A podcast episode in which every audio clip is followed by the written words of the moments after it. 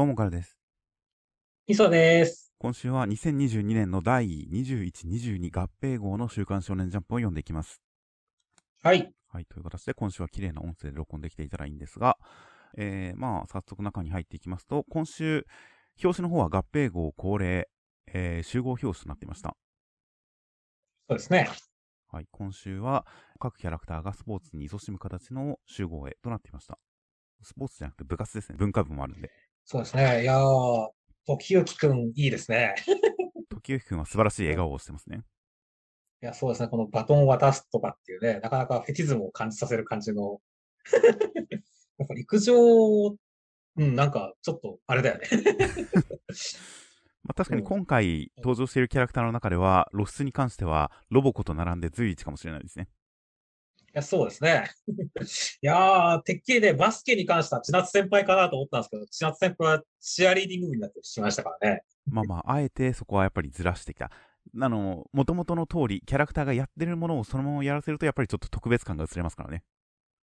うん。なので、企画職という意味では、やっぱり、作中で何か部活をやっているキャラクターも、あえてちょっと違う部活をやらせることによって、まあ企画としての面白みがありますからね。そうだね。あの、高校生家族の一郎さんもテニス部だしね。これは、やめろ、孝太郎くんがって思いましたね。そうですね。孝太郎くんの達成がなくなるって思ってしまいましたね。うん。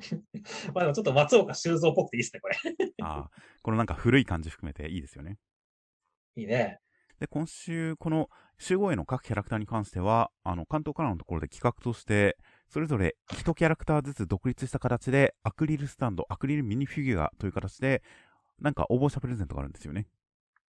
そうですね。なので、そちらのページでは各キャラクター、表紙では見切れてるところまで含めて、ちゃんと全身が見えるようになってるので、こちらで見てみると、何かそれぞれいい感じだったりしますよね。そうですね。やっぱロボコはちゃんと膝が見えてるのがいいですね。ああ、確かにバスケ姿ですし、膝ですし、まあ、ロボコに関してはあれですからね、劇中でもほぼバスケやってるようなもんですからね。そうですね。いつもスラムダンクパロディをやってますから、何の違和感もないですね。ないですね。マッシュが水泳部なのに、裸ではないんですよね。うん。なんかちょっと昔の上、ね、ウェットスーツみたいな感じのやつですよね。そうですね。まあ、今で言ったら、まあ、表面積、水着の表面積が多い方が、泳ぐ抵抗はいいというか、効率はいいんでしょうが、競技場はちゃんと、やっぱ海パンですもんね。そうだね。昔はね、イアンソープとかね、全身タイツみたいな感じで泳いでたりしたけど、はい、あれ禁止になっちゃったからね。そうですね。という感じではありますが、まあ、マッシュ君はちょっと、あれですかね、裸禁止、裸 NG なんですかね。そうだったいや、もう、きっと、キャラクター的に、その、水着、水着までは OK だけど、裸は NG。ちょっと多分、トップレスは NG なんじゃないですかね。ああ、なるほどね。厳しいですね。っていうのは、まあ、あるかもしれませんね。あともう一つ気になったのは、この、あかね話のあかねちゃんが書道部ということなんですが、全キャラクターの中で一人だけ下半身が描かれてないんですよね。そういえばそうだね。これは、ちょっとあの、連絡ミス、もしくは、露骨な新人いじめなんじゃないかと思いましたね。いや、それは考えすぎでしょ。え、全身使われるなんて知らなかったっていう、そういうことなのかなと思ったりもしましたが、まあ、なんか、結構リアルに連絡伝達ミスだったのかなとは思ってますけどね、僕は。まあ、可能性はなきにしてもあらずですね。地球のこう、バレーボール部とかも躍動感あっていいですしね。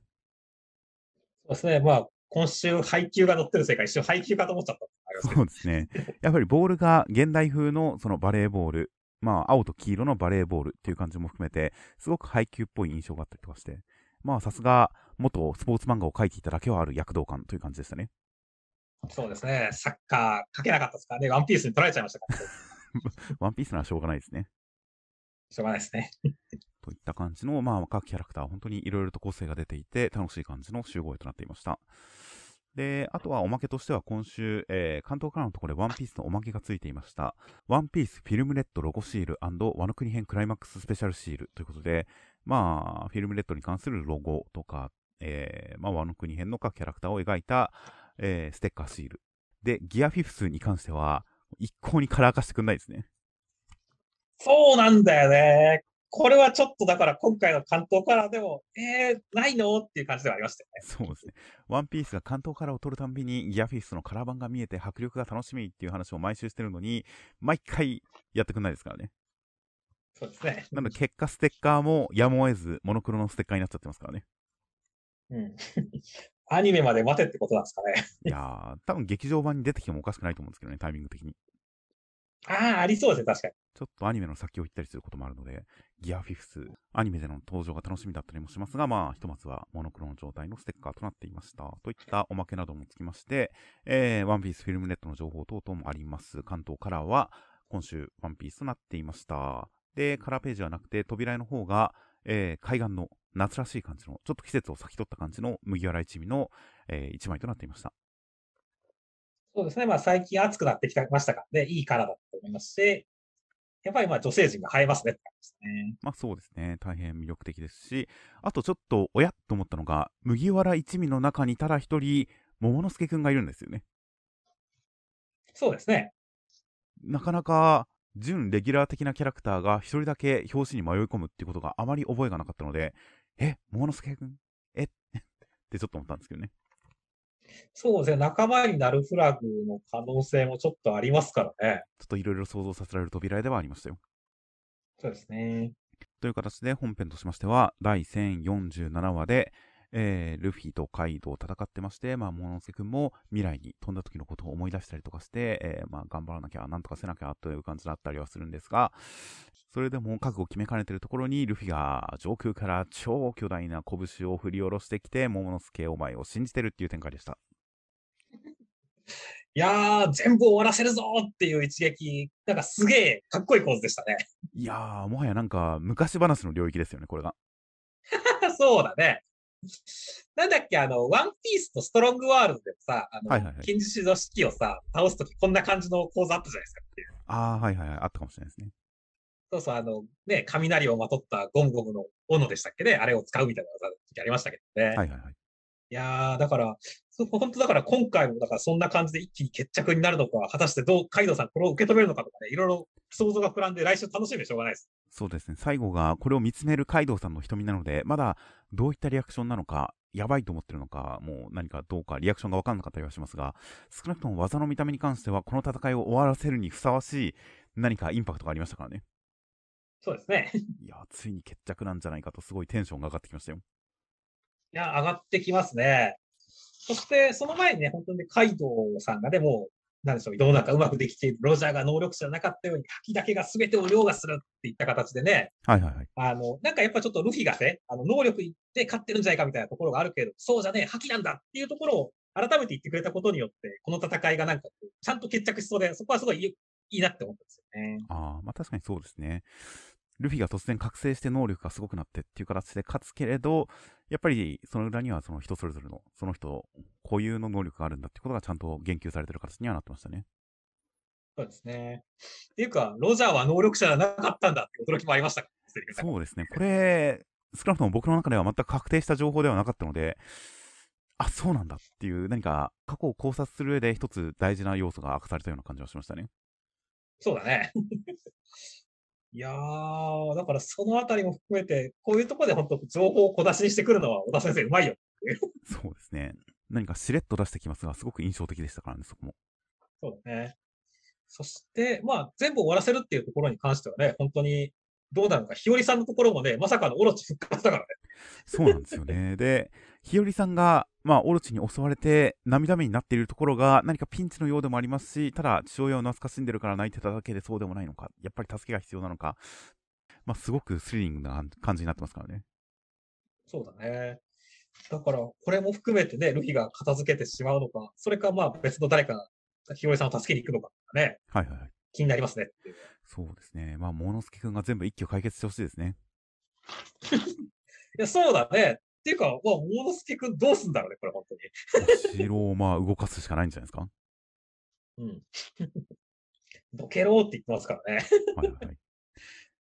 いやーだから本当どうやってどけるのかっていうところにも含めてね、ホムラゴもだってまだ全然出てないじゃんって。もう、根性で出すしかないんじゃないですかね。いや、そのあたりもじゃあ、覚醒展開楽しみですね。いや、本当ですね。なので、鬼ヶ島も移動させると同時に日和さんを救って、もう万々歳の解決が来週見えるんじゃないかと大変楽しみですよ。はい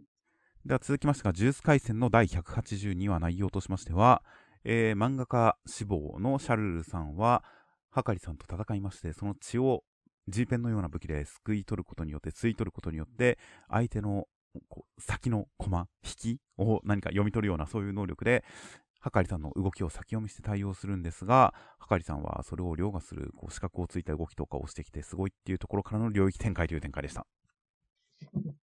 今週は漫画家の戦いということで、漫画パロディのセリフがめっちゃ多くて楽しかったです。いやー、漫画パロディの中でも特に急に星野桂先生の著者禁影コメントを持ってくるあたりはちょっと、すごい、こっちがガードしてないところをついてこられたような感じがして刺さりましたね。刺さりましたね。いやもうそれにね、まあ、キャプテン翼とかもありますし、まあ、ジョジョとかもありますし。はいはいはい。かといって、言って言ってしまえばね、あの、バキネタとかね、しぐるネタもありました。ああ、細かくは僕気づいてないところもある気がしますね。ようやくポケットから手を抜きましたね。いや、ポケットから手を抜いたと言うべきかっていうのは、バキの、あのもう一人のミスター・アンチェインとの戦いのセリフですから。はいはいはい。で、さらにね、この心という器一人、それを言いたいかっていう、この辺りはね、しぐるいの、あれですからね。ああ、なるほど。そこわかんなかったですね。いやだから、まあ、ここでね、本当にこのシャルルさんが漫画好きだっていうのは、すごいよく伝わってきたし、はいはい、はい、やっぱ漫画好きとしては、いやシャルルさん頑張ってとは思わないけどね、なんかやっぱシンパシーを感じましたね。まあそうですね。確かに、少なくとも、この世界、呪術廻戦の世界というのが、僕らの住んでいるこの世界とちょっと繋がってる感じがして楽しかったですね。楽しかったですね。でもそうするとみんな死んでるんだけどねっていう。いやいやいや、ちゃんと、あの、賢者さんが逃がしてくれてますよ、最初に。ああ、だといいんですけど。いやそして、まあね、はかりさんもね、こう、出し惜しみなく領域展開っていう感じでしたけどね。はいはい。すごいテンポ感ですよ。そうですね。いやー、ザ殺爆と。ということはあれですかね、なんかギャンブル系の能力なんですかね、これは。そうですね、座して殺すバクトなんですかね。うん。まあまあ、あのね、何でしたっけ、あの、まあ裁判、ね、あの、裁判官の人もね、領域展開のルールを押し付けるみたいな感じでしたからね。はいはいはい。あれと似た感じだったら確かにその、条件次第ではね、コッコさんにも勝てるっていうのも納得だなと思いますからね。はいはいはい。だからもう本当にどういうものなのかっていうのは楽しみですね。いや、本当ですね。必中効果により、はかりの領域と術式のルールが脳内に開示されるっていう形で、そんな必中効果聞いたことないですね。そうですね。まあ、なんか、そういう感じに、の条件付けてはいるんでしょうね。そうですね。なので本当に、何か、やっぱり悠々白書のテリトリー的なルールを強制する感じ、純粋な攻撃というよりも、ある種のゲーム性のある感じの領域なのかなという感じはすごくしますよね。そうですね。という形なので、いや、本当にはかりさんの能力、これだけ格を上げてあげていろ、いろんな人の発言で格を上げてあげていたところなので、この領域展開がどういったものなのか、本当に大変楽しみですよ。楽しみですね。でもなんか、ギャンブル系ってはかりさん得意そうじゃないんだけど しかも相手、このギャンブル系で相手にする能力の術式が未来の余地ですからね。そうですね。これは開示が始まるかもしれませんよ。ああ、はいはい。そうです。未来を見て、お前の指す手はこれだと思ったら、実はそれがみたいな、そういう、今度はギャンブル漫画ネタがあるかもしれませんからね。いや、楽しみですね。いやどんな形の戦いになるのか、本当に何か2人ともトリッキーな感じなので、大変楽しみです。では続きましてが、僕のヒラカデミアの第351話、内容としましては、えー、ダビさんがすごい熱量で襲ってきて、えー、やばいっていうところ、とどりくんはダメージを受けたりもするんですが、本人も格着熱拳、自分ば、自分のバージョンの自分なりの格着熱拳を発動させて、えー、ダビさんに反撃ですという展開でした。あもう、オッケーオッケー話したらテンション戻ってきたわ、聞いてくれてありがとうなって戦いを始めるダビさん、可愛いなって思いました、ね。そうですね。あれ落ち着ける必要があったんだっていう感じですね。そうだね。このダビさんのちょっと本当にね、こう、軽い感じっていうのは好きだし、でも、でそこから出てくるのが、こう、あ、こうすごい炎っていうところ。はいはいはい。っていう感じはやっぱ迫力あるし、こうちょっと面白いです面白い戦いでしたね。いやー、本当にこのアクション一つ一つのエフェクトの書き方とか、なんでしょう、背景とか、まあ、この銅像とかが解けたりする感じとか、この熱量表現はすごいかっこよかったですね。かっこよかったね。そして、まあ、轟くんもね、ナビさんに対応して、格尺熱拳リンですかね、これは。発動するわけですけども。はいはいはい。これって、どういう感じで違うんですか？うん。まあ、見た目的にはちょっとこっちの方が白いですね。そうだね。まあまあ、冷気も扱えるっていうことなので、ね、その前に熱が中和されてるっていうセリフもあることから、もしかしたらダビさんのはもう全身が熱いけども、轟くんのはなんか一部はめちゃくちゃ冷たくて、一部はめちゃめちゃ熱いとか、そういうなんかメリハリの効いた感じなのかもしれませんね。そうですね。なんかちょっとエンデバーめいた感じの炎のまとい方をしてますが、その周りにエンデバーにはない感じの何かキラキラした粒子が見える感じ、やっぱり氷っぽいかけらも見えたりする感じっていう形で、やっぱ、冷熱合わせ持ってる感じの雰囲気ではありますね。そうですね。だからまあそのあたりも含めてちょっとね、あの、解説とかをね、来週期待したいなと思いますね。まあそうですね。いや、本当に、このトロキ君が父親から受け継いだものもきちんと持ちつつ、オールマイトさんに憧れて、ゆえで自分で育んだものもあって、みたいな感じの、その、受け継いだものプラス、やっぱり彼特有のもので、ちゃんと父親に対して立ち向かったからこそのものみたいなものが、ちゃんと能力に反映された形になってそうなんで、大変楽しみな感じではありますよ。そうですね。では続きましてが、あかね話の第11話、内容としましては、あかねちゃん進路相談で落語家になりますって言うんですが、えー、先生は認めてくれません。先生を落語家に招待しますという展開でした。ああ、まあ先生を認めさせる展開っていうのは、まっとうなお仕事系漫画してるなってましたね。そうですね。正直、この、なんだか、あかねちゃんを侮っている人が、その落語を見て驚愕する的な展開っていうのは、結構僕はストレートに見たい展開だったので、お、来た来た、よしよしっていう感じのなんか、よだれを垂らすような展開ですね、個人的には。そうですね。だからそれはやっぱ友達とかの方がいいのかもしれないけど、まあ友達とかだとね、もう今回のジャンボもそうですけど、まあ、あかねちゃんのことを知ってたりしますからね。はいはいはい。なかなかそういうリアクションが取りづらいっていうところで、まあ学校の先生で進路指導っていうところは、うまいところ持ってきたなっていう感じではありましたよね。まあそうですね。で、普段の学校生活のあかねちゃんというのが、どこかぼんやりとしていて、ブツブツ喋っていて、危なっかしい子である。何か、うん、心配になってしまうような子であるという、そういった印象からのギャップっていう形なんで、それはもういいリアクションを期待しちゃいますよ。そうですね。いやー、ちょっとね、もう、理屈的なタイプの人ですからね、理屈でなんかいい感じで褒めてほしいですね。はい、ああ、まあそうですね。まあ理屈がぶっ壊れるっていうのも いいですけどね。はいはい。ああ、このなんかメガネパリーンって割れるみたいな。パリーンと。あの、なんだかよくわからないけど、すごいからよしみたいな。理屈ぶっ壊れる、ね、はいはい。そうですね。だから本当リアクションは期待なと思いますし、まあ、あとはね、本当に、あの、第1話でできたね、はい、あの、彼がね、あの、ちゃんとこう、いい男になったのは良かったなと思いましたね。そうですね。なんか、今週だけでも、すごく、あかねちゃんを気遣ってくれるし、理解してくれてるし、先生に対してもなんかフォローしてくれるし、で、見た目の雰囲気と喋り方と合わせて、内面と合わせて、すごくいいキャラクターですが、それが1話のいじめっ子だった、あかねちゃんに、この喋りの力でしてやられたいじめっ子だったっていうところが、あることによって、なんか、一気にキャラクターに深みがありましたからね。そうですね。いや、すごく、なんか、ジャンボくん、この先も、あかねちゃんの良き友達だってほしいなと思いましたよ。いや、本当ですね。っていうか、あかねちゃんのマジで、あの、扉絵とかには女の子出てきてるけどさ、マジでこういう関係わかんない。うん、まあ一応先生の話でも、あかねちゃんに関しては、ちゃんとその、コミュ力あるらしいみたいな感じで、女友達と遊んでるところとか想起されるんで、まあ普通に友達と楽しくやってるんだと思うんですけどね。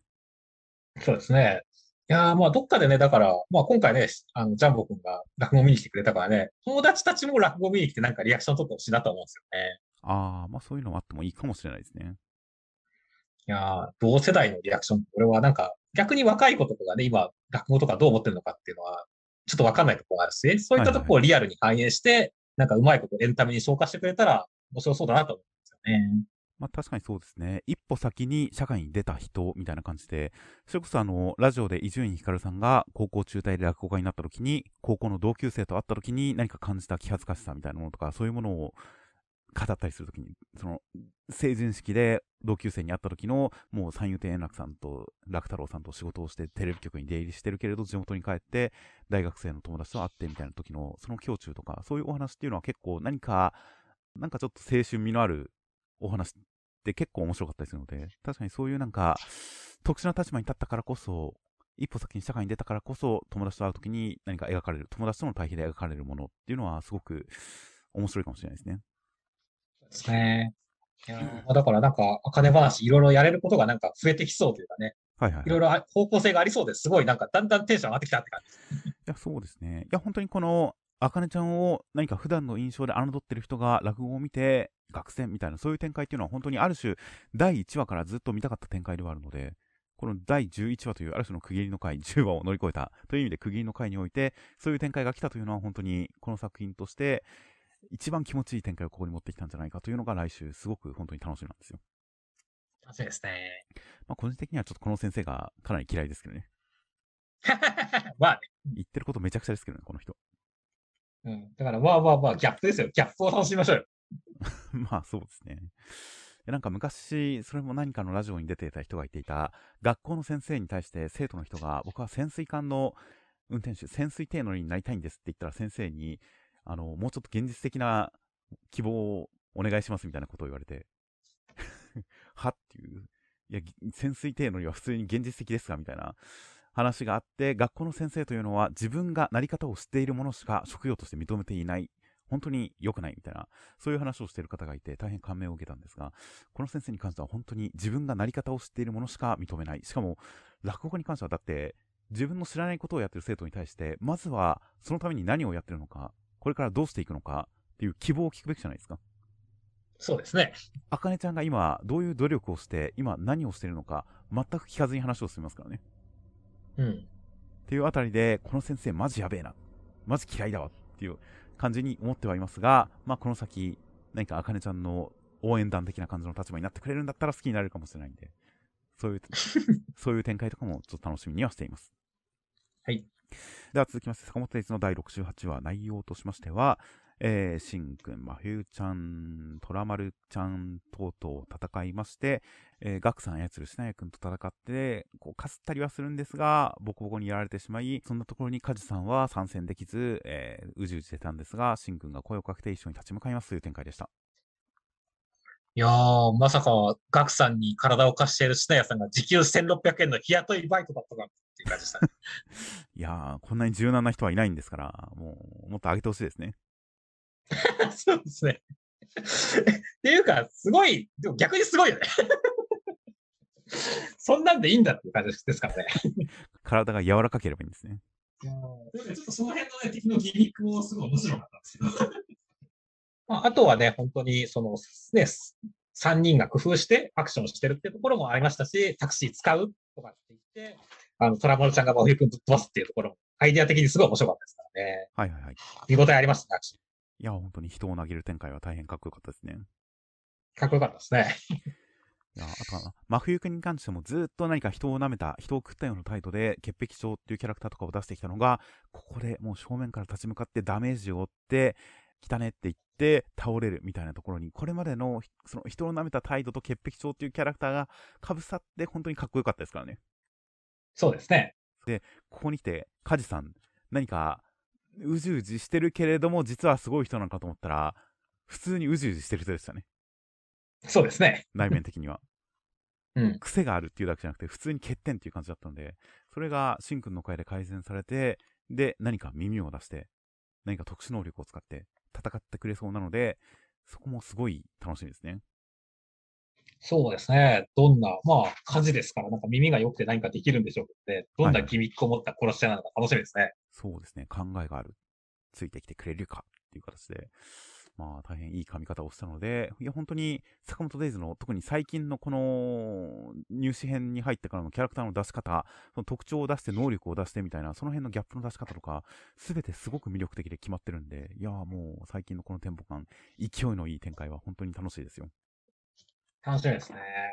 そして、あと注目してるのは、今週一個も出てきてなかったプロの人はどこに行ったんだっていうことですねっていう。いや、もうやられちゃったんじゃないですか？やられちゃったんですか？だって先週、お前早死にするタイプだよって言って、しんくんたちと一緒に立ちはだかったじゃないですか、プロの人一人。ああ、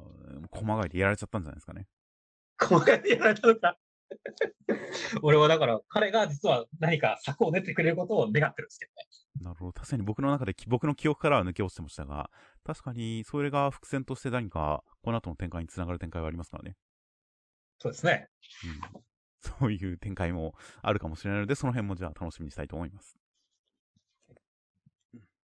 では続きましてが読み切りです。江戸の影にて用意を打つ。江戸経理剣撃アクション読み切り、センターから47ページ。夜叉羅刹改め型、石川治先生。これ、おさむなんですね。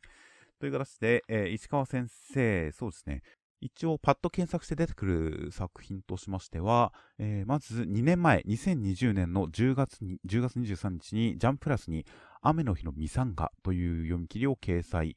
で、まあ、その後、去年、えー、週刊少年ジャンプ本誌2021年3、4合併号に、えー、原作、石川先生、作画が宇佐崎史郎先生による、沿岸のサイクロプスという弁護士サスペンス読み切りが載りました。はいはいはいはいはい。うん、覚えてますね。覚えてますね、宇佐崎先生。あの時原作だったんですね、石川先生。なるほどね。で、なのでデビューはご自分で作画もされてたのが、まあ、ある種の企画として沿岸のサイクロプス、宇佐崎先生と宇佐崎先生と組んで、えー、本誌乗って本誌デビューして、えー、で、そこから、まあ、1年ちょいを空けまして、今回本誌2回目の掲載という形になっています。ちなみに、検索して出てきたところだと、このジャンププラスに読み切りが乗るまでの、その、持ち込みからの打ち合わせの内容とかに関して、ちょっとこう、ツイッターとかで漫画とかを掲載していて、それは何か軽くバズって僕も読んだ覚えがありましたね。あ、この人かというのに今更に気づきました。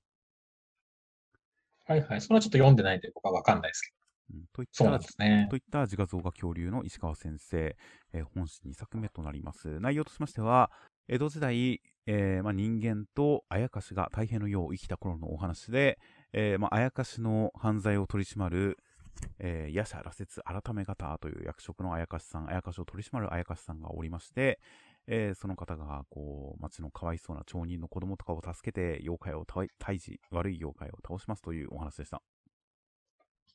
いやー、レベルの高い読み切りで面白かったっすね。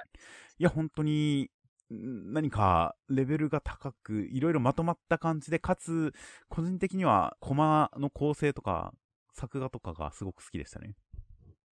いや、ほんとそうだね。あの、ちゃんと主人公かっこいいしっていうね。はいはいはい。感じだし、なんか奥行きというかね、世界観とか、このね、夜叉羅刹改め方っていうのもすごい練られてる感じがするし。はいはいはい。で、ね、あと、説教力がめちゃくちゃあるし。あの、主人公がね、こうなんか、鼓舞したりとかさ、少年とかを。はいはいはい、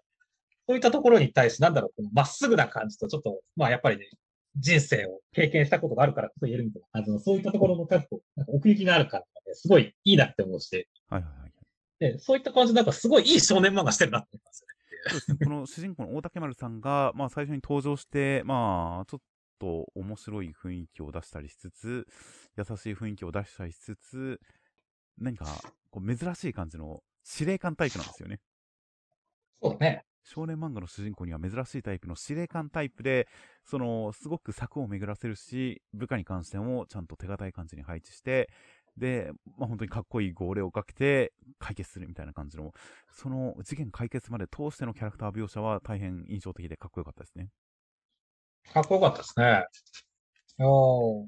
なんでしょうね。なんか昔、明瞭亭後藤清十郎みたいなのありましたけど、あんな感じを思い出しましたね。ああ、あれも確かに何か組織だった事件解決でしたね。そうですね。いやだからなかなか逆にこういう確かに司令官タイプのあれとかって、なかなかなかったです、最近は。はいはいはい。そういった意味でもなんかいいところ、いい線いけそうな感じがしたんで、いや、なんか、このまま連載してもいいんじゃないのっていうくらいだと思いましたね。まあそうですね。何かポテンシャルはすごい感じまして。なんか、お話とかに関しては、まあ、すごくまとまってるなっていう感じの印象だったんですが、やっぱコマとかに関して、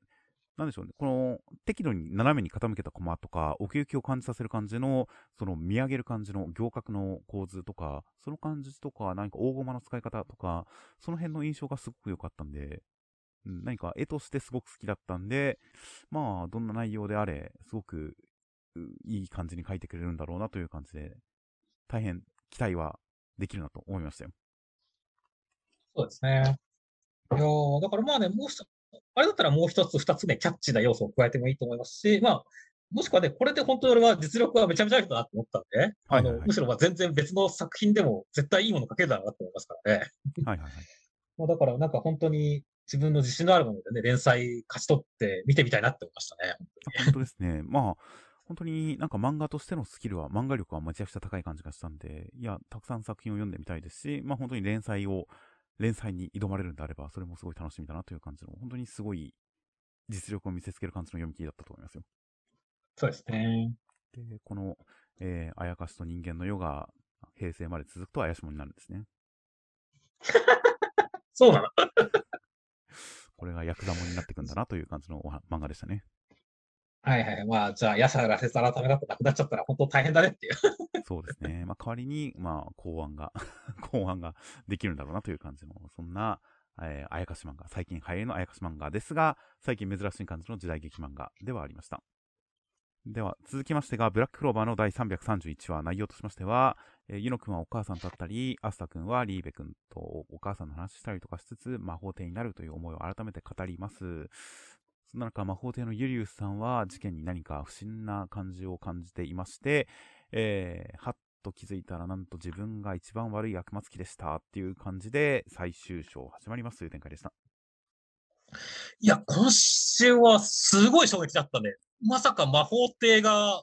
ルシウス・ゾグラティス、つまりダークトライアドの一番上の兄貴だったなんてっていう展開ですからね。そうですね。兄様だったんです、この人。本当だよ。だからなんだろう。ここ最近の中でも相当な衝撃だったよ。あの、ライゾー殿はご無事です。ワンピースのライゾー殿はご無事ですくらいの衝撃だったよ。なるほど。僕的にはそれをはるかにしのぐびっくりですね。はいはいはい。いやー、だから、えー、だって魔法って、なんだろう、マジでって感じだったね、今週。ずっと登場してる人ですからね。そうなんだよね。いやー、漫画が裏返りましたよ、確かに。そうなんだよ。だから、確かにその、ヤミスさんも、バンジャンスさんも、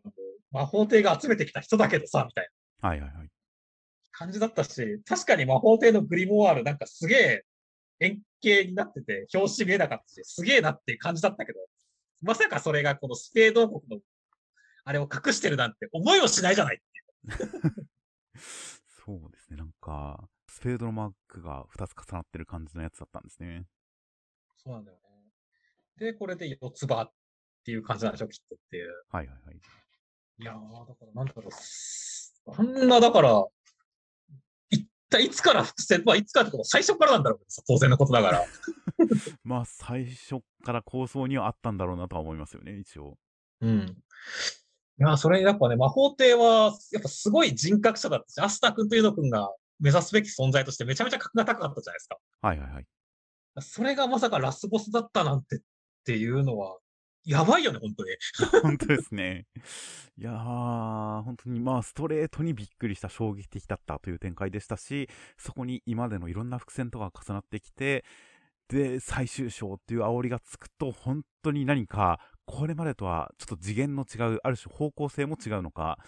何か色合いの違う展開だなという感じがして、すごいゾワゾワしますよ。いや、ほんとそうだね。今までブラッククローバー、本当にこいつに勝てるの？って敵とずっと戦ってきたけど、その中でも一番本当に勝てるの？って感じになってる感じもしますし、まず狙いがよくわかんないですしね。そうだね。なので、本当に国同士の戦争構想とか自分の力を、こういう力が欲しいとか、こういう敵を倒したいとか、そういうのを超えた何かを願ってそうで、その辺もすごいゾワゾワした感じの気持ち悪さにつながってて、いやー、大変楽しみですよ。いや、楽しみだね。確かにね、もう、アスタ君とイノ君が魔法帝になるにあたっては、その相手が最後魔法帝っていうのはもう、それはまあ、そうだけどさ、みたいな。まあ確かに、二人が魔法帝になるためには、今、現魔法帝がどうにかならなきゃなというところは、まああるっちゃありましたからね。そうだね。うん、それがまさかこんな形とは思わなかったですね。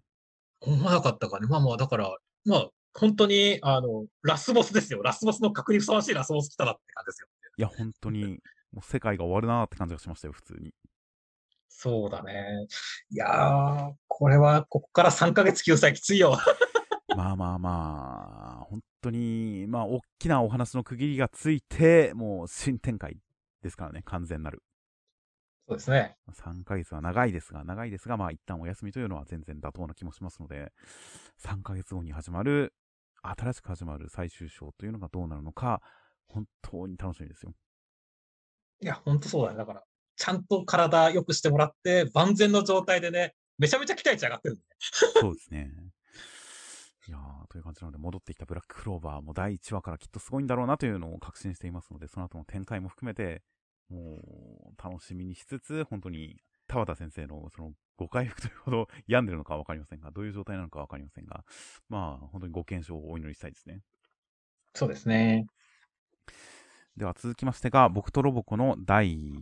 86話内容としましては、ロボコはジャンプショートフロンティア15ページのショート漫画のコンペにチャレンジしようと思って、ライバルの柏木トムと勝負してネタを考えてますが、パクリでした。パクらない作品を頑張って書いたけど、2人とも落ちましたという展開でした。なんだろう。カメカメファーはちょっと笑ったねっていう いや、なんか、まっとうなゴルフパロディでよかったんですよ。そうですね。ファーっていう必殺技ですからね。そうですね、必殺技ですからね。いやー、もう相変わらずロボコ漫画は、こう、尖ってていいなって思いましたね。そうですね。2ページぐらいの尺で読むにはちょうどいいですね。ちょうどいいね。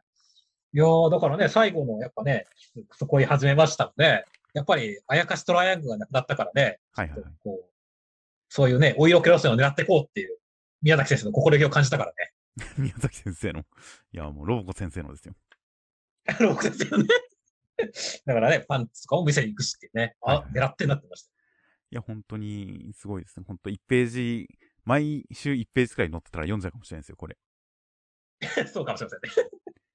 3ページ以上載ってたら読み流す可能性がありますけどね。まあ、間違いなくそうですね。というわけで、まあまあ、なかなかインパクトの強い回でしたし、あとはね、2年目さんが、な、なぜか坊主になってないのでびっくりしましたね。まあ、前回脱走してたからですかね、やっぱり。そうだね。あの後やっぱ懲罰室的にもなったんですかねいや、僕はやっぱ2年目さんはどんどん落ちていってほしいな派の人間なんで、今週の2年目さんが、こう、坊主になってて、なんでしょうね、さらに懲罰を受けてる感じになってるのは、すごく個人的には好きでしたよ。そうですね。次回会った時はさらにどんな格好になってるか楽しみですね。いや、本当ですね。という形で、本当にロボコの漫画ネタというのは毎回、その漫画自体が大変楽しく面白く読める形になっていて、本当になんか、このクソ恋のやつも、ひたすら自慢のモノローグがついていて、お約束展開をするっていうのは本当に新しかったですからね。そうですね。めちゃくちゃ自慢のモノローグだけが続いていくという、狂気のような前衛漫画として大変楽しかったので、いや、ロボコ漫画界というのは大変楽しみですし、大変面白いですし、まあ、この先、漫画家として成功するのかどうかわかりませんが、意外とこのライバルの柏木トムさんとの関係性も心温まりましたからね。そう？いや、なんかロボコをこう発奮させて去っていくところとか、大変いいライバルでしたからね。あ、確かにね。で、まあ、二人とも落ちるというのも大変仲のいい感じだったりしますので、この辺の漫画家同士の、こう、熾烈な争いとか、関係性、友情、努力、勝利的な展開とかも含めて、ローコ漫画家展開っていうのはどうなるのか、いや、今後もこのシリーズ展開が大変楽しみですね。そうですね。どっちが勝つか楽しみですね。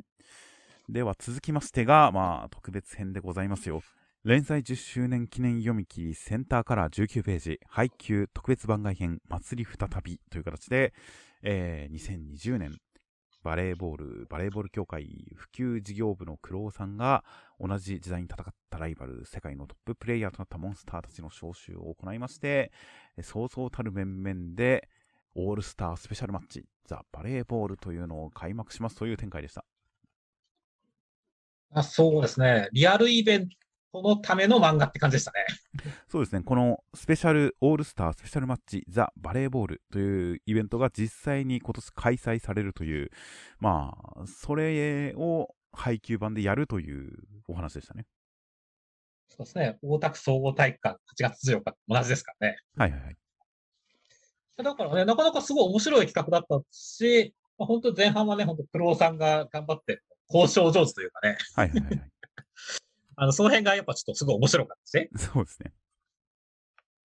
で、みんながやっぱ今のね、日向くんたちとかがどんな感じになってるかってところも、ああ、相変わらずなっていうところとかね、ちょっと成長してるなとかね、かっこいいなとか、はい、いろんな面が見れて楽しかったしっていう。で、その、プロバレーボーラーとしてやっていない人たち、この朝日さんとか、大地さんとか、菅さんとかに関しても、ちゃんと絡んでいて、えー、お互いの生活が見える感じでありつつ、それぞれの仕事がこのバレーボールというものに関わっていく、バレーボールというものに貢献していくと、そういった展開っていうのも何か、やっぱり人生漫画として部活漫画、部活を経てきた人たちの人生漫画として、いいものがありましたからね。いいものありましたからね。味わい深いなという展開もありましたよ。うん。いいやー、だから本当に詰め、ページのね、中にちゃんといろんな情報が詰め込まれて、本当にやっぱ配給の密度は高いな、楽しいなって感じでした。いや、本当に、まあまあ、先週段階でコロナあるんじゃないかって予想した僕の予想は完全に外れましたが、うん。夢のある世界でいいですね。いや、そうですね。やっぱ漫画の世界夢なきゃダメっすよっていう。まあ、羨ましいですが、いや、本当になんか、で、あのー、ケンマくんとかがフラッと待ち合わせに、えー、リオデジャネイロに行って、何かあバレーボールしたりといった、この、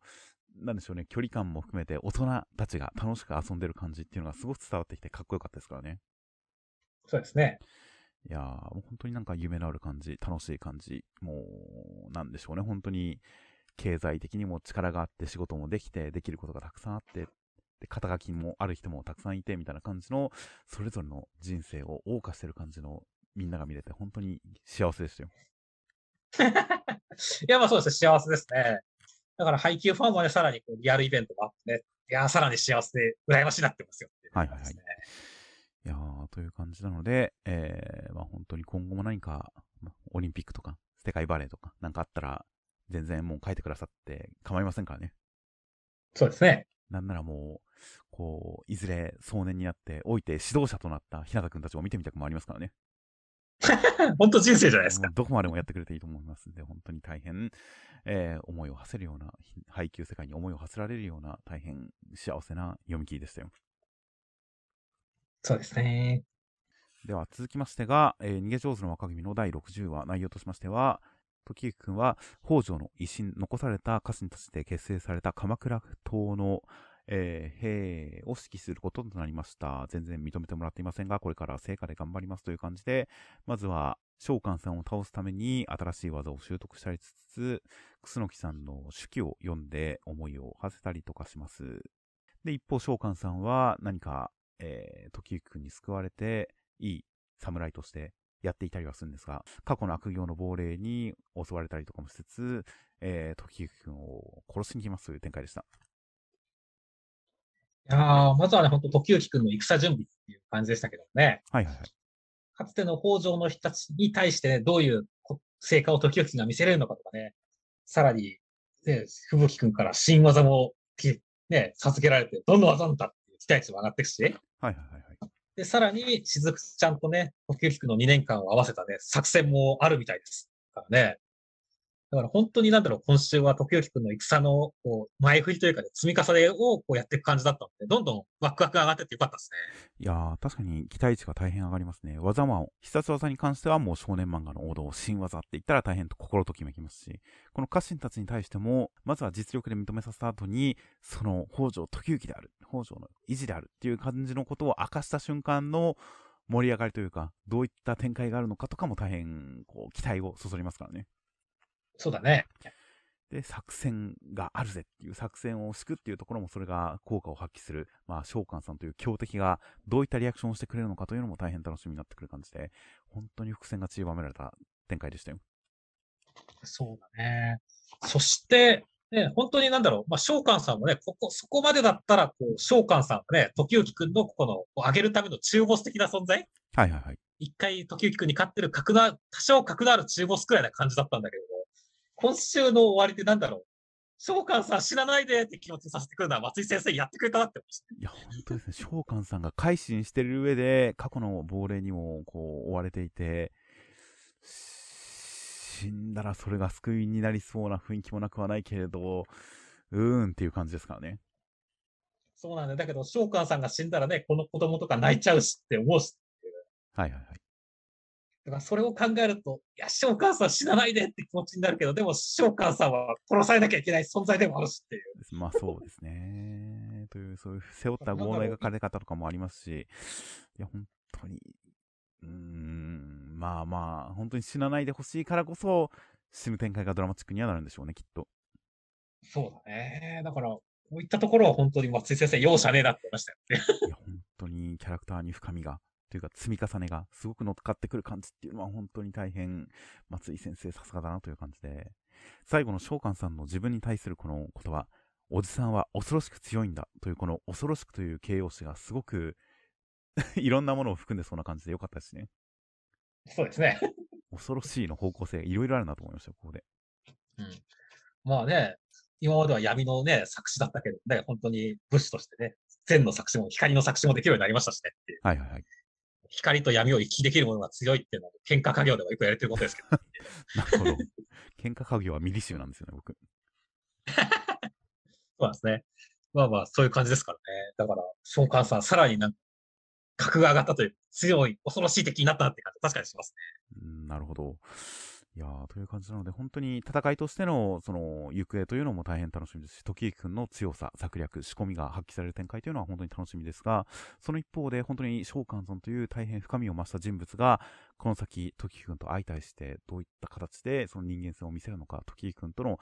人間ドラマの行き先というのも大変気になるなという感じで、大変楽しみです、この先。はい、では続きましてが、地球のこの第10話、内容としましては、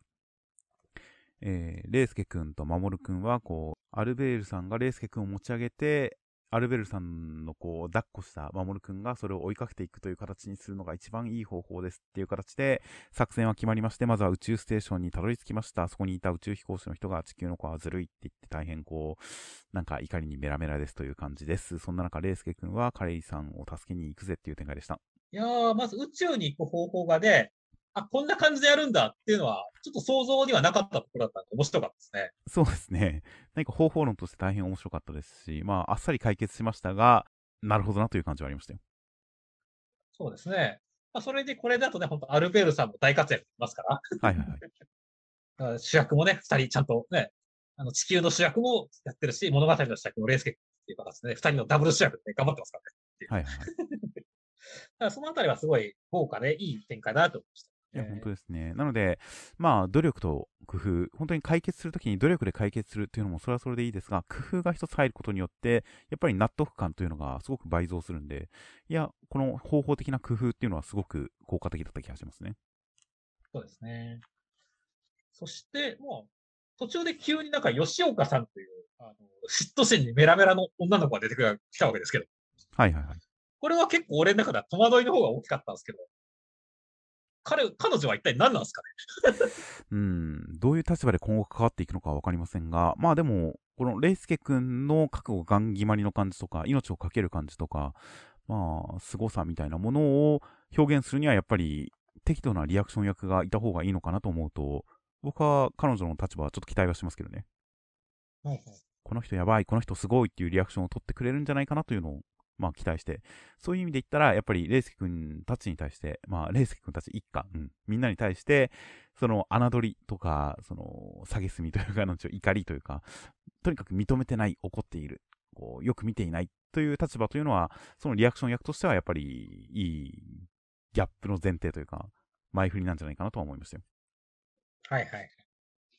そうですね。まあ確かにね、あの、ちょっと今はね、本当なんかこう あの、場違い感があるけど、最終的にやっぱうまいところに落とし込んでね、なんか、かってこう、レイスケ君たちをこう、サポートしてるキャラになってほしいなと思いますよね。まあそうですね。まあまあ、あの、個人的には彼女のことは全然嫌いじゃなく、言ってること、思ってることに関しても、まあ、そう思うの仕方ないかなという感じの納得を持って受け止めてはいますが、なんか、立場的にはやっぱ、茜話の先生みたいな。最初に悪い目でこっちを見てくるけれど、後々、まあ、リアクション役としてちゃんとやってくれるんだろうな。で、そのために一時的にヘイトを買ってもそれは仕方ないのかなという感じでは思っていますよ。うんね、主役のたちの力を見せて、見せてやろうぜ、この脇役やろうって言ってますね。まあ、脇役。まあそうですね。レイスケ君、こっからレイスケ君がどんだけやばい人かというのを、彼女の目線を通して改めて読者も感じられるんじゃないかなという感じなので、大変、そこは楽しみにしています。はい。では続きましてが、夜桜さんとの大作戦の第127話、内容としましては、太陽君のハグによって、えー、京一郎さんの黒い花は消えました。で、えー、むつみちゃんとかもやってきて合流して、京一郎さんをみんなで迎え入れて、えー、和気あいあいというところにお父さんが来たという展開でした。いやー、京一郎兄さんが無事治ってね、むつみちゃんが、いつもは避けてるむつみちゃんの方から抱きつくっていう展開とかね。はいはい。あの、兄弟たちがね、あの、みんななんか甘えていく感じ？はいはいはい。とりあえず1ヶ月、愛機をサンドバッグでとかね、試したい試薬があってとかっていうところ？はいはいはい。とかっていうところは本当にこの夜桜系らしい感じがあって、すごい良かったですね。いやで、ちゃんとその兄弟たちの京一郎さんいじりみたいなものが、やっぱりこのエピソードが始まった時に、それぞれと京一郎さんとのつながりを、回想シーンでしっかり描いてきたから、それが繋がってくる感じで、何か、なんでしょうね、このキャラとこのキャラが絡んでいるところっていうのが、京一郎さんと兄弟たちがそれぞれ絡んでいるところっていうのが、あの回想を元にしていろいろ想像できますからね。そうだね。だから、何々実験、一回不眠ゲームみたいな感じのことを言われても、ああ、この感じね、ああ、あの感じね、みたいなのがすごく伝わってきて、それはここまでの積み重ねがすごく生きる感じで、うん、いい表現でしたね。そうですね。いや、もうだからこれでね、家族団らん始まるぜって思ったところに、こう、なんか、来ちゃいけない人来たってさね。いや、めちゃくちゃ水を差しましたね、これは。本当だよね。お前、どんな顔で来とんねん泣いてんだけどさ。いや、感動してるんですよ。いやー、だから、ど、どうすんだろうね、本当に。お父さん、マジで何考えてるかわからないんで、本当怖いんだよね。いや、そうなんですよね。まあ、つぼみさんももちろんわからないんですが、歴代当主が、まあ、おとりみたいに使われて、京一郎さんにあえてやられたりっていうことを考えると、その場に居合わせながら、京一郎さんと戦わずに引いていた桃さんとかっていうのが、歴代通してもちょっと一線を引いた感じの立場、存在感ですし、マジでわかんないんですよね。そう、マジでわかんないね。口では常に何か味方のようなことを言ってますしね。そうだね。すごく気持ち悪いです、ね、お前たちで乗り越えてくれると信じてたぞって言ってますからね。はいはいはい。いやー、もうだから本当に思惑がどうなってるのかっていうのはね、これそれが本当にだから教一お兄さんの言っていたなんか悪意っていうところにも感じて、繋がってくるかもしれませんからね。はいはいはい、はい。まあちょっと来週のだからセンターから、最近本当夜桜センターから多いですけど、楽しみですね。いや、そうですね。いや、なので、京一郎さんが無事に戻ってきたよかった、ほっとしたやった展開が、何か、不吉な展開の前振りなんじゃないかっていう気もして、ちょっとそわそわしたりするんで、今週のほっこり展開っていうのが、悪い展開の前振りじゃなければいいなという感じで、来週を楽しみにしたいと思います。はい。ちなみに合併後なんで全て再来週ですが、なんとなく来週と言ってしまうのは癖なのでしょうがないです。では続きましてが、えー、選択からです。タッグ人気投票結果発表ジャンプコミック11巻発売直前2号連続センターから第1弾アンデッド・アンラックという形で、センターカラーはタッグ人気投票結果発表1位はアンディ・フーコちゃん、2位はシェンさん、ムイちゃん、で、3位がジュイスさんとビクトルさんっていう、このジュイスさんとビクトルさんのこの、っていうかジュイスさんのこの OL 感は何なんでしょうね。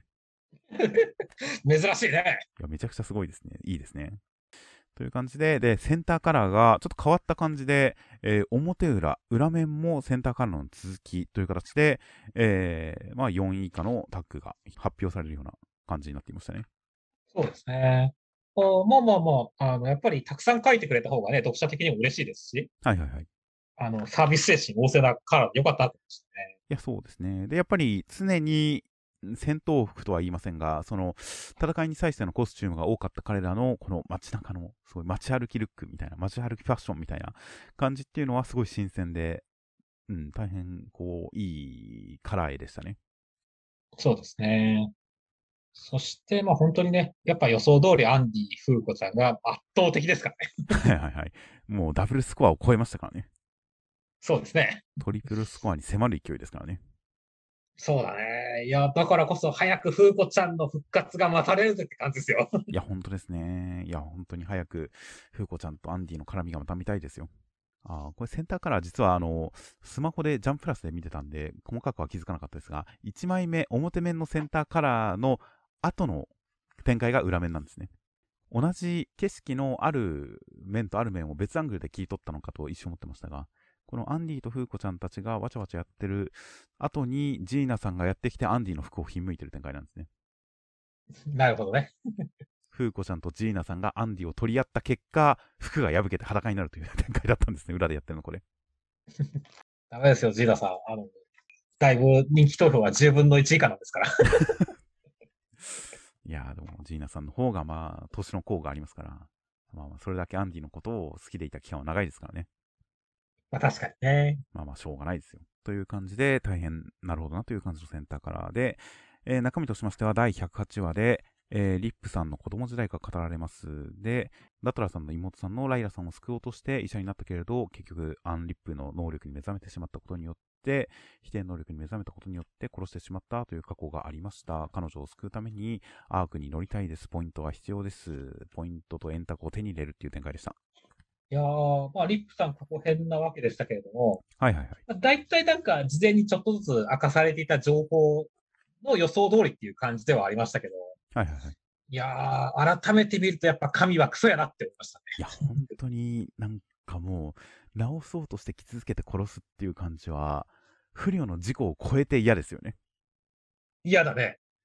いやなんかトップ君みたいな、ただかけっこをしてたつもりが殺しちゃったみたいな感じの、その自己感っていうのも、それは嫌ですが、こっちに関しては、あえて救おうと思ってメスを入れるというメスを入れるっていう、ちょっと心理的にすごい抵抗のあることをあえてやった結果、否定能力で殺してしまうっていう、なんか1枚2枚重ねて嫌ですよね。嫌だね。そしてね、同時にね、ラトラさんの占いも絶対外れるみたいにしてね、はいはいはい。さらに追い打ちをかけるんですよね。いや、ほんと、神はクソやで。本当ですね。っていうのも改めて強くなる回想でしたね。だから本当悲しかったですね。いや、本当ですよ。ちゃんと改めて描かれたことによって、確かに、これまで示されていた展開ではありましたが、いや、それはもう嫌だよな。それはもう、リップさんの今回の行動もしょうがないよと思わせるような、そういう回想にはなってましたよ。いやー、でもね、本当に、リップさん殺すしかねえのかな、こうなってくると、なっちゃうよねっていう。いやー、いやー、うん。でも、ラトラさんは生きてるわけですから、ちょっとそっちの方に目を向けてほしいですけどね。そうだね。正直、ここまで来たらね、ラトラさんが今どこにいるのか、どう動くのかっていうのは気になるしね、どうしたって。まあそうですね。一応最後のその回想のところではユニオンに協力してみたいな形で描かれていたので、ユニオンの本部に、まあある時期まではいたんだと思いますが、そこから動いている可能性もありますので、まあこのお話にどう絡んでくるのかっていうのは今のところ未知数ですね。そうですね。ということで、もうジュース回線について、アンデッドアンラックもちょっとポイント争奪戦が始まっちゃいましたからね。そうですね。まあ、そうだ、何ポイント持ってるか全然わかんないですよね。そうですね。今のところ、ビクトールさんがポイントを持ってるらしいですが、果たしてポイントをどのくらい、そもそも譲渡っていうのはどうやるのか。っていうか、じゃあポイント制として本当にゲームマスターのあの月のやつは何なんだみたいな感じも含めて、意外とリップさんが思いがけないタイミングで設定の深いところに切り込んできましたからね。そうですね。っていう感じ、新しく示されたこの世界のルールというのも大変気になりますし、うんリップさん、いや、本当に、やっぱりこの作品、このタッグ人気投票でも分かる通り、本当にキャラクター同士の、ある種のカップル感みたいなものが、うん、大きくキャラクターを動かしたり、物語を動かしたりっていう、その人間同士の関わりがお話を進める感じが大変魅力だったりはしますので、いや、本当に人気投票第5位、リップラトラコンビというのが、やっぱここに来て感動的な感じでリップさんを救ってほしいなと期待しつつ、悲劇的な展開も恐れつつ、ちょっと来週を楽しみにしたいとは思いますよ。では続きましてが、ピピピピピピの第30話内容としましては、えフルシちゃんに連れられて、ミーミンさん、ラッキーくんの演奏を聞きましたら、海だ、マイフェアリーだ、島に行く、海で走れるっていう展開でした。いやー、ラッキーくんがちゃんとファンタジーを体験させてますねっていう。ファンタジーで傷つけたら傷ついちゃうんじゃ説がありましたが、うん。みんなが苦しんでるっていう今回の展開、ちょっと、なんでしょうね、ミーミンさんがすごく楽しげにしてる一方で、他の人が溺れてるっていう展開が、ちょっとこのゾワゾワ感、やばいことが起きてる感が、今週、すごい鳥肌だったんですけどね。そうだね。俺はなんか鳥肌というかさ、その前にやっぱミーミーさんが海原っていく。ところはめちゃめちゃ綺麗だったし、はいはいはいはい。もうテンション上がるぜ、感動したーってキャハー歩ける、ミーミーちゃんよかったね。んなんかみんな溺れてるって言って、大笑いしちゃったのよ。本当ですか？いやまあ確かに笑いも起きましたが、僕の中でも。笑いも起きましたけど、その一方で、本当にラッキーくんのこの演奏の負の側面というか、狂気性、攻撃性、なんでしょうね、危なさみたいなものが、ついに解き放たれたかという感じがして、で、まあ、絵面的にみんなが苦しんでるのもやばいと思いますし、それを空近くんが恍惚とした目で面白いって言ってるところとかも含めて、ちょっと、やばいな、ラッキーくん。ちょっとそれ、大丈夫っていう感じの不安感がすごく楽しかったですね。なるほどね。まあまあ確かに俺はなんか笑っちゃったで済ましちゃったですし、なんだろう、空近さんのね、その危うさっていうのもなんだろう、空近さんがちゃんと説明してくれた感じ？はいはいはい。ミミが、が、その思い、大丈夫、その思いが強すぎてっていうところ？はいはいこれはやっぱラッキー君の前世だと思うから、ね、そこはなんかあんまり不快感というか、なんかこう、やばい感っていうよりかは、ラッキー君純粋やなっていうね、感じで、俺は結構なんか、好感触でむしろ受け取った感じだった。溺れてるんですいや僕はそれを言うのがソラチカさんというこの何か神の視点を持った人がラッキー君が善意のゆえに周りの人をみんな殺そうとしてるところを見てソラチカさんが面白いって喜んでるところも含めて もうソラチカさんの邪悪さがそこに見えてるような気がしますからね僕はあ でも確かにあるかもしれませんね。これでなんか季節した人とかいたら怖い、困るから。いやもう僕としてはもう誰か死んでもおかしくないぐらいの感じで見てますよ まあそれは極端ですが、でも、いや、でも本当に死んでもおかしくないくらいのことがここで起きている。で、それを空近くんは、すべて分かった上で面白いって言って楽しんでるっていう、本当に、本当にやばい空間だなと思いましたよ。いやーダダさん、師匠もね、あの、ちゃんと音響かせるよって送り出したのが、まさか溺れさせてくるなんてっていうね、そうですね。感じですからね。汗、汗かいて、おいおい、園だって言って苦しんでますからね。ダラ先生も。そうなんだよね。いやーだから本当いろんな意味で波乱が起きてる感じでね、いや、楽しすぎるよね。い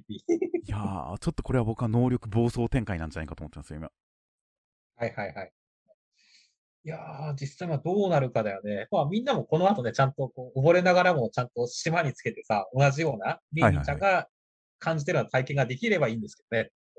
そうですね。ラッキーくんがそこの展開、そこの触れるファンタジー、体験できるファンタジーを一般人にも門戸を開いた形に調整してくれるのかどうか。果たして、果たして、果たして。すごくこの不安感が高まってて、いや、本当にちょっとて僕の中でピピピピピのテンションが今一番上がってますね、間違いなく。はいはいはい。俺はむしろ不安感よりも本当、ミーミンちゃんがいかにして救われてくれるのかっていうところはいはいはい。の期待値がめちゃくちゃ高いし、まあ今週は出てないけど、メロリさんがね、その、まあ聞いてたら、これに対してどうリアクションを取るのか、ミーミンちゃんがなんか復活してるのを見て、マジ切れするのかとかね、はいはいはい。もう気になるし、まあ聞いてなかったとしたら、その、自分の演奏で潰したはずのミーミンちゃんが、もしかして戻ってきたって、なんかこう、すごい、天真爛漫に戻った時にどういうリアクションを取るのかね。はいはいはい。だから、なんかいろんな、だから、この演奏が終わった後何が起こってしまうんだみたいなところの期待値もあって、いや、なんか先本当に楽しみですねっていう。だから不安感よりもどちらかというと本当に、いかにハッピーエンドになってくれるのかっていう期待値の楽しみの方がでかいですね。まあそうですね。純粋に最後、ミーミンさんが何か悪い企みをしたような、いたずらっ子のような顔で、ねえねえメロリン、私気づいてしまったわって言ってるところっていうのは、何ってすごく気になりましたからね。そうですね。それまでの、わーって、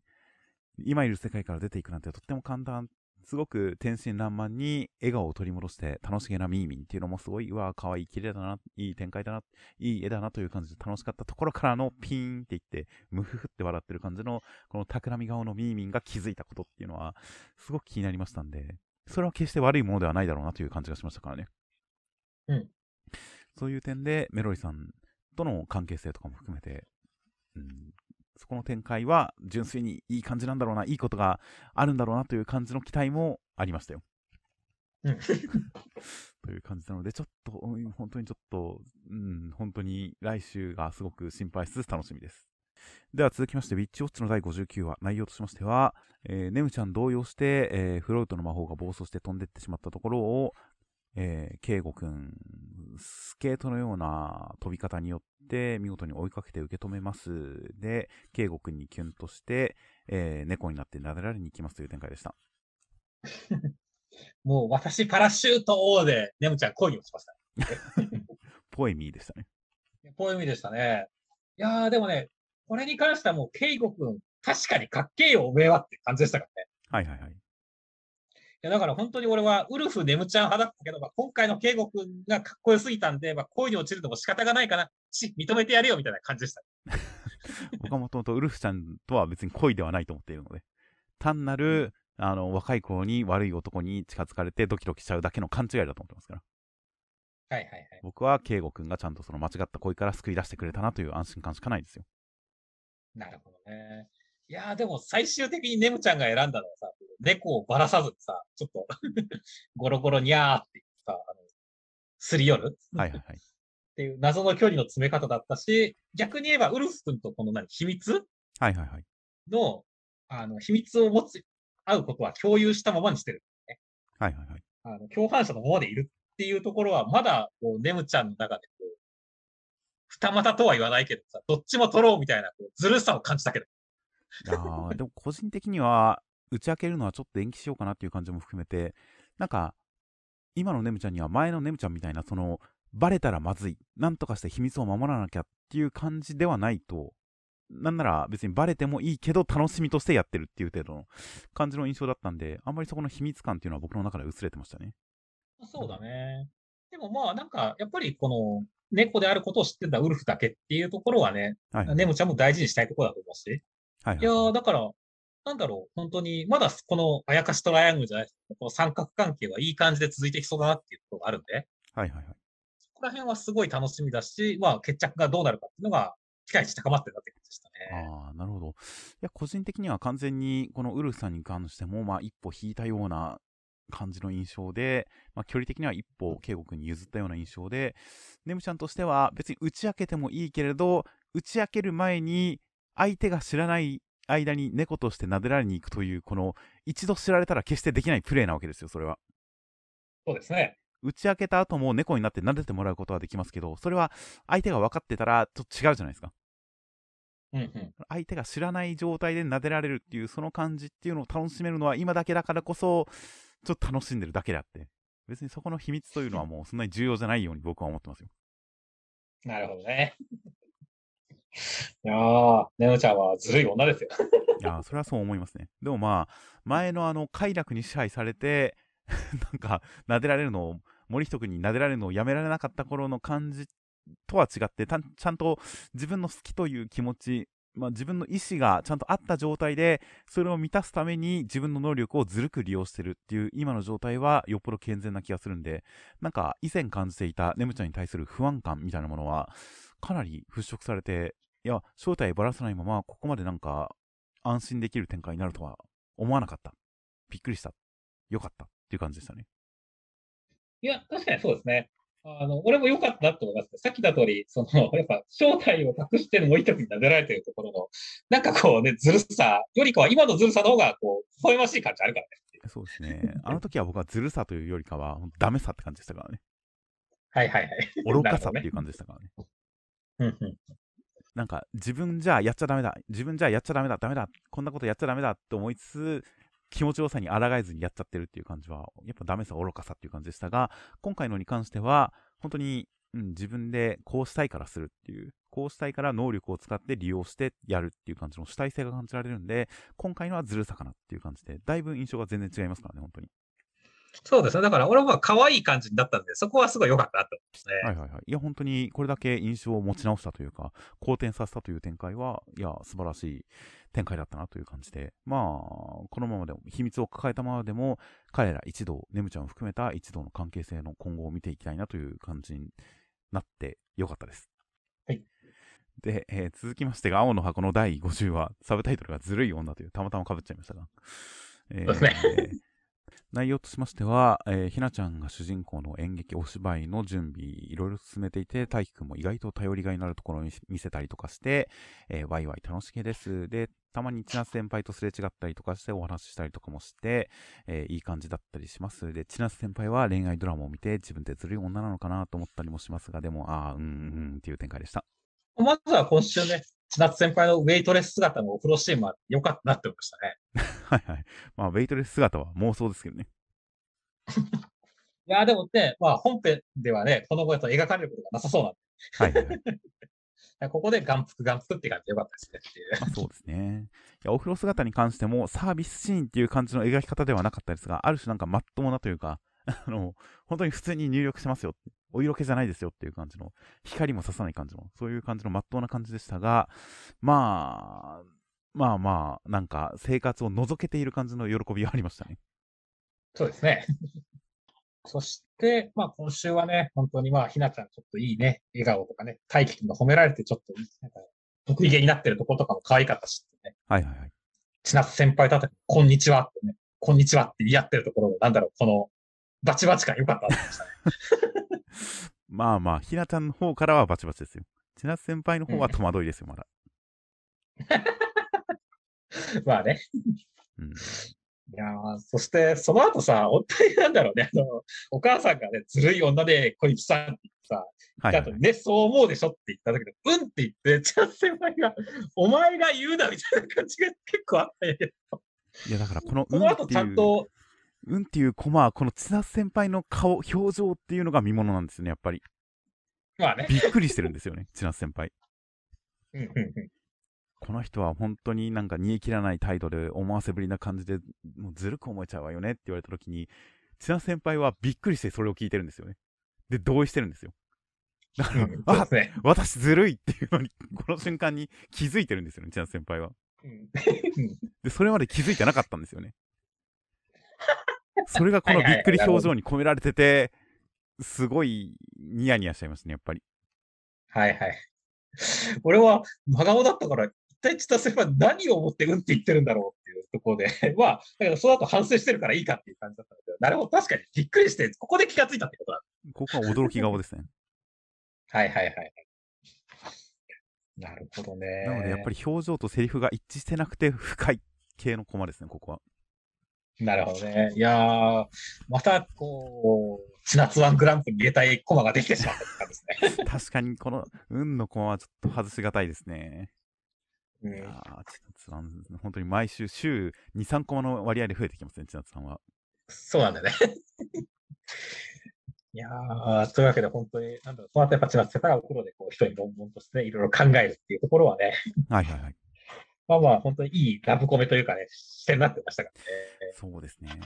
意外とでも僕、ここの、僕の自分の読解力に自信をなくすのは、この、最後のところで千奈先輩が、大輝くんとひなちゃん、あの時付き合ってなかったんだって、って言った後、うーん、だけど誰かを頼りたいって思った時っていうのは、これは誰が誰かを頼りたいと思った時のことを想定してると思いました。ひなちゃんが誰かを頼りたいと思った時っていう想像なのか、私が誰かを頼りたいと思った時っていう過程なのか。どこれはもうだから、うん、そうですね。僕はこれはだから、千夏先輩が、私が誰かを頼りたいと思ったとき、やっぱ最初に浮かぶのは大輝くんだったっていうことだと思うんですけどね。うん。と思いつつ、うん、ひなちゃんが誰かを頼りたいと思った時まあでも確かに恋愛事として想像してるから、頼るっていう表現だとやっぱ自分の方に寄せて考えてる。まあ、千奈先輩のケースとして考えてるっていう方が、まあ妥当ではありますよね。そこちょっと迷ったりはしたんですよね。うん、でもまあまあ確かに、千奈先輩が私が頼りたいと思った時うん、でもなって言ってるっていうシーンではありますね。今会話してて解決しました。はいはいはい。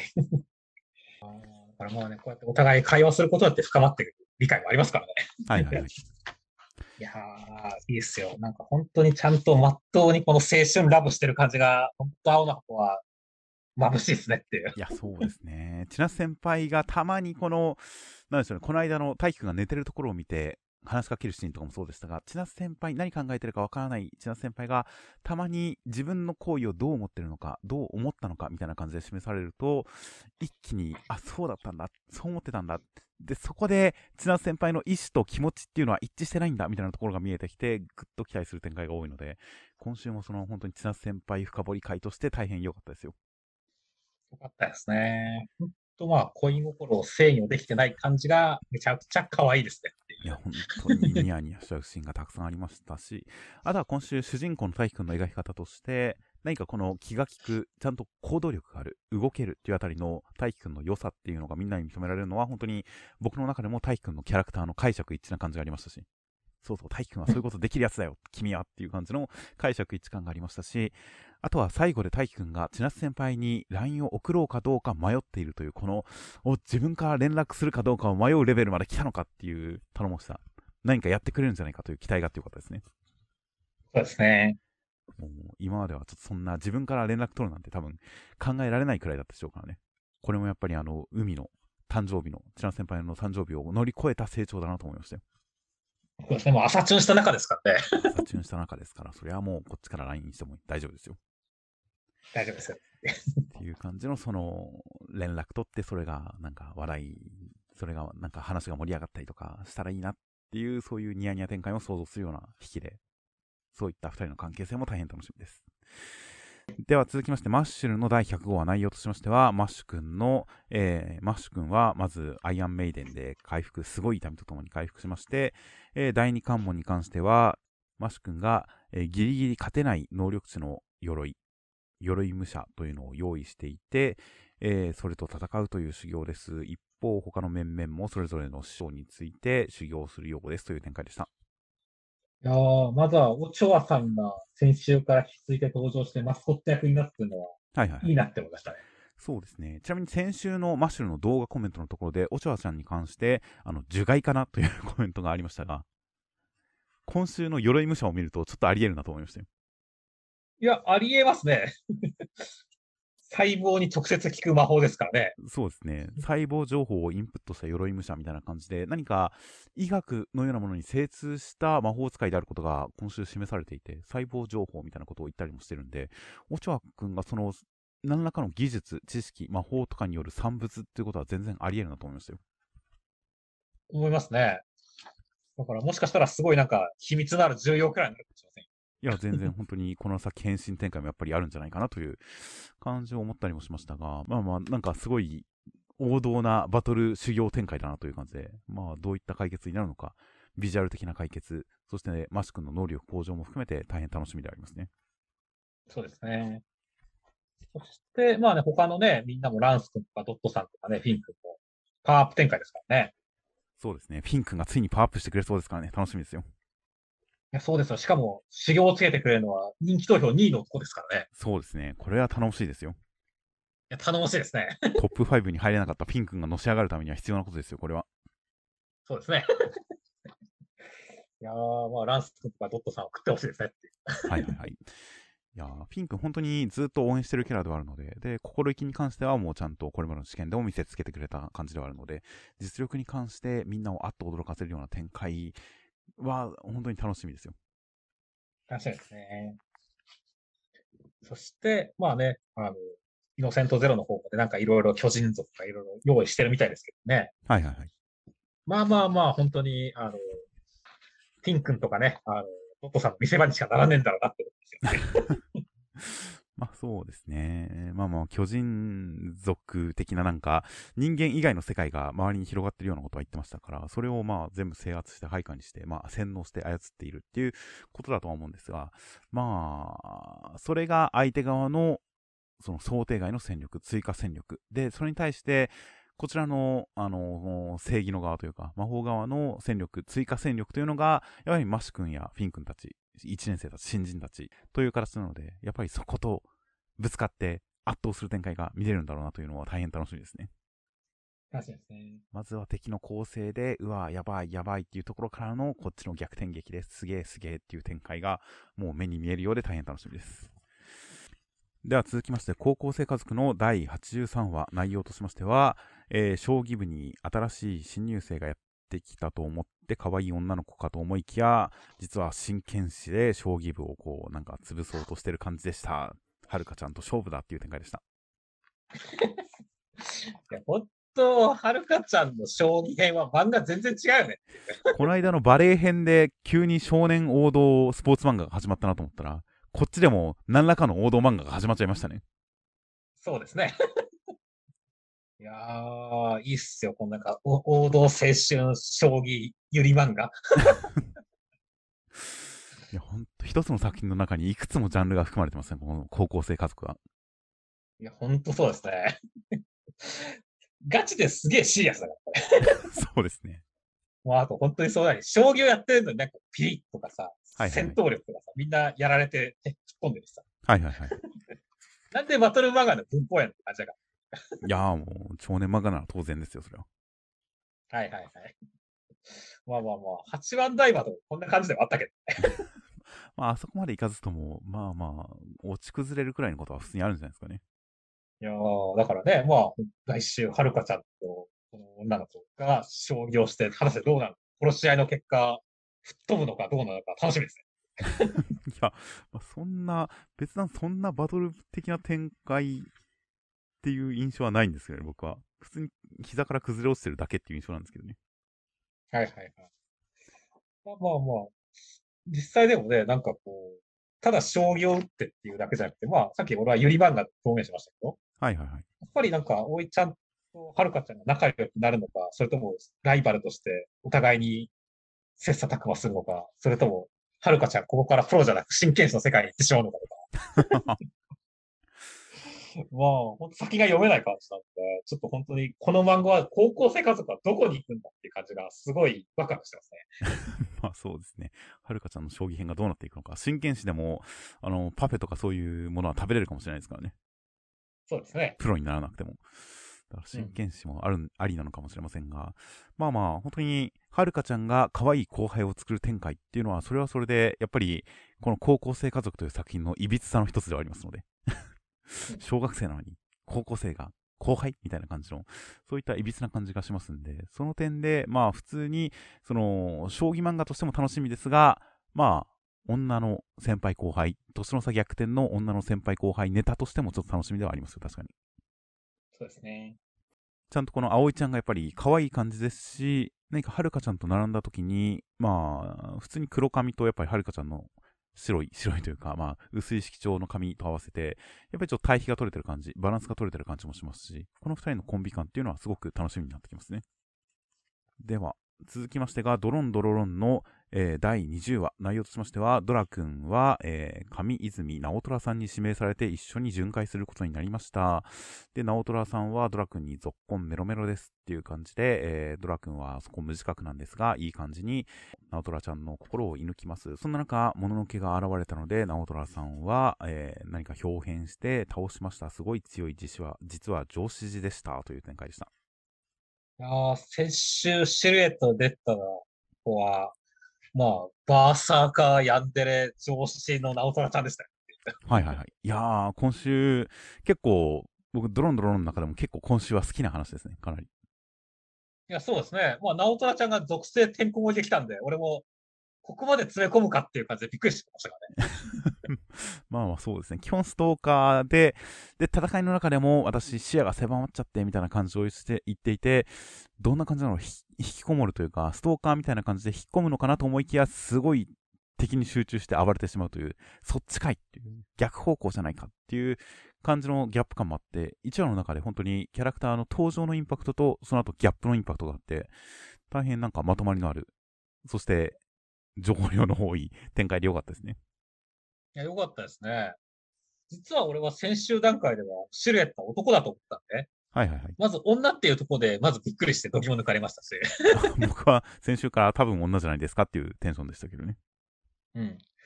でそこもありましたし、あとは本当にその、やっぱり、まあ、メインヒロインはもう、さなぎくんなんでね。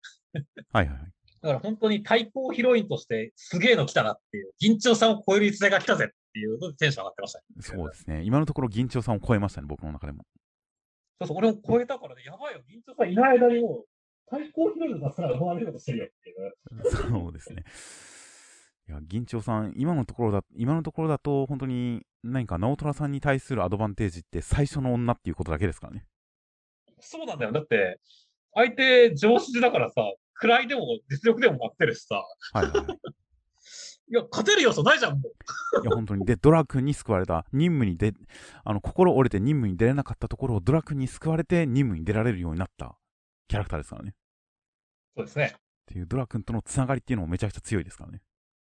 うん。いやー、だからすごいいいキャラ来たと同時に本当に、俺は銀蝶さん結構まだ好きなんで。はいはいはい。だから本当銀蝶さんの立場がやばいっていう期間が本当来たんで、早く銀蝶さん戻ってきてくれって感じだったんですね。そうですね。銀蝶さんもちょっと早めに上司、上司になって、戻ってきてもらって、ドラ君との関係性、なんかこう、バチバチやってほしいですね。やってほしいですね。いやー、という感じなので、もう大変、ミーミンに続いて水の上を走るキャラが登場しましたからね。そうですね、そこ被ってますね。流行ってますね、やっぱり。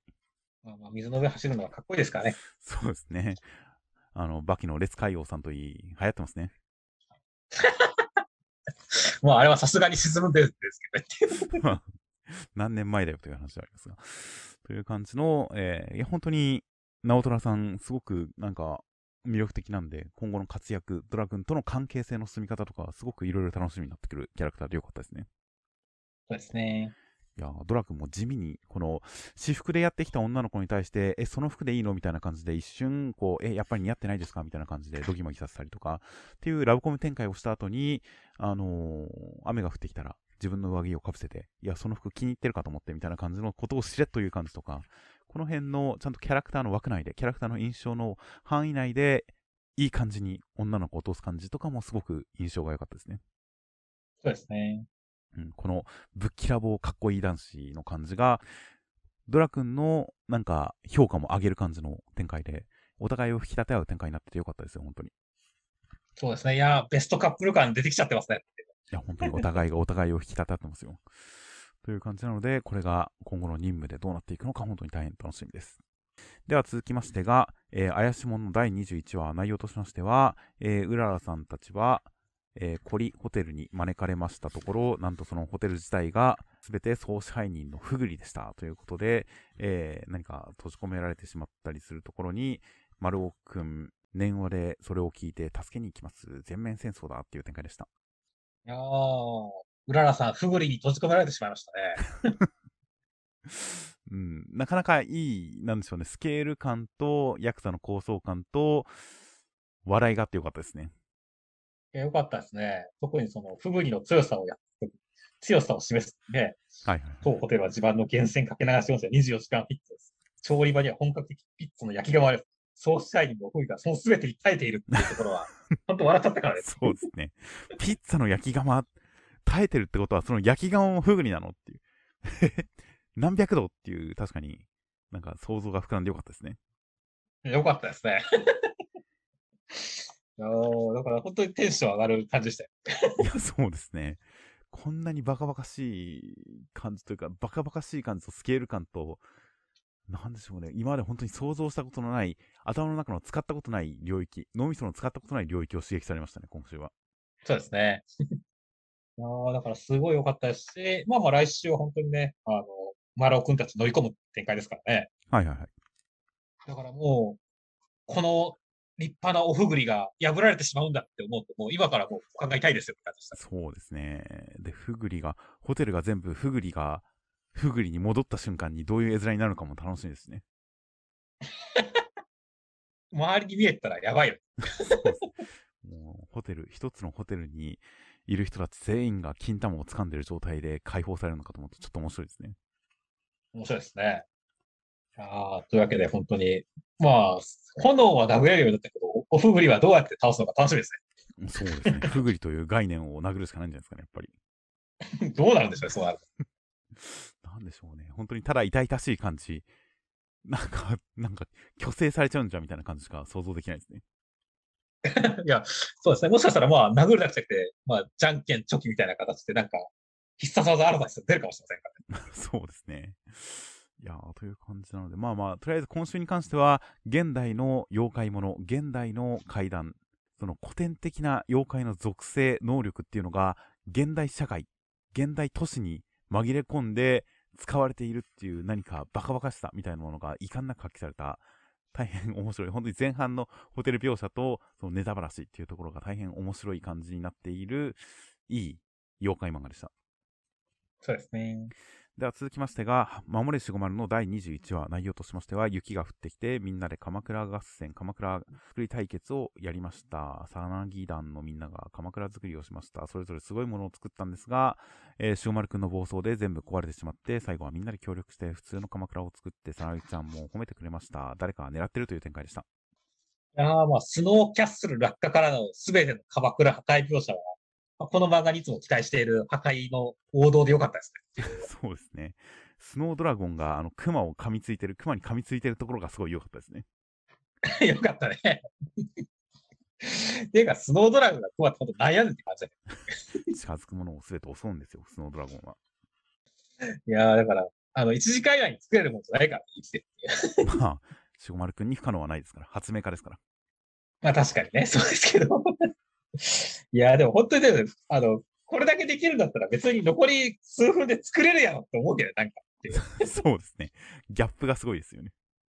そうそう。なんでそんなちっちゃい鎌倉しか作れんっていう感じだけど。うん、ただまあちょっとね、なんかこう、いい感動話でなったらいいなと思いましたけど。まあそうですね。さなぎちゃんのフォローというか、やっぱりあの、母親力が発揮されましたね。そうですね。いやー、というわけでね、ほんとほのぼの話の中でっていうところですけども、まあ、果たして誰が狙ってるのかって感じですね。そうですね。今週、幸福ちゃんがしれっといるのが気になってしょうがないんですけどね。先週までなん、かして出ないように出ないようにしたら、しれっと出てるからね。何のリアクションもないですからね、それに対して。うん。だから気のせいだったのかもしれないし、まあまあ、あえてここでこういうことを言うことによって、こう、ここにさなぎちゃんたちを足止めしたっていう作戦なのかもしれないけどね。まあそうですね。これ、呉服ちゃん途中でいなくなってることに関しては、なんか言及ありましたっけ？ないですね。途中から急に登場しなくなりますからね。うん。で、先に帰ったみたいなことも言わないですからね。いやー、まあだから、じゃあやっぱ狙ってんの国ちゃんなのかな なんでしょうね。呉服ちゃんが何も言及されなくても気になるみたいな感じの、このポジションは気になるんで、もし呉服ちゃんだったとしても、違ったとしても、なんかネタになりそうな気がするのは楽しみですよ。楽しみですね。あとはね、あの、先週出た、あの、振り子刃の拷問機会がね、ちゃんと今週も出てて、レギュラー化したのはいいなってそうですね。普通にスラッシュ滝沢とやっぱり仲良くやってますね。思いました。張り合ってますからね。いやーというあたり本当にレギュラー化してるのは大変、なんか心温まって、今後出てくるときは全員こいつが倒してくれるんじゃないかと期待しちゃいますね。いや、そうですね。振り子刃の拷問機会には期待してます。うんという感じなので、まあまあ、そういった、今週の中でも、まあ、さなぎちゃんの魅力が発揮される楽しい展開でしたし、破壊描写もあって盛り上がる展開でしたし、あとは本当に縦軸という形でも、今後のなんか気になる伏線、そして最後の引きという形で、まあ来週が大変楽しみではあります。では、えー最後に目次コメントが、えー今週は藤子不二雄 A 先生に関するツイートのコメントが結構ありましたね。小田先生、藤子不二雄 A 先生の作品群を書きまくって漫画をこ志すようになった心より合唱。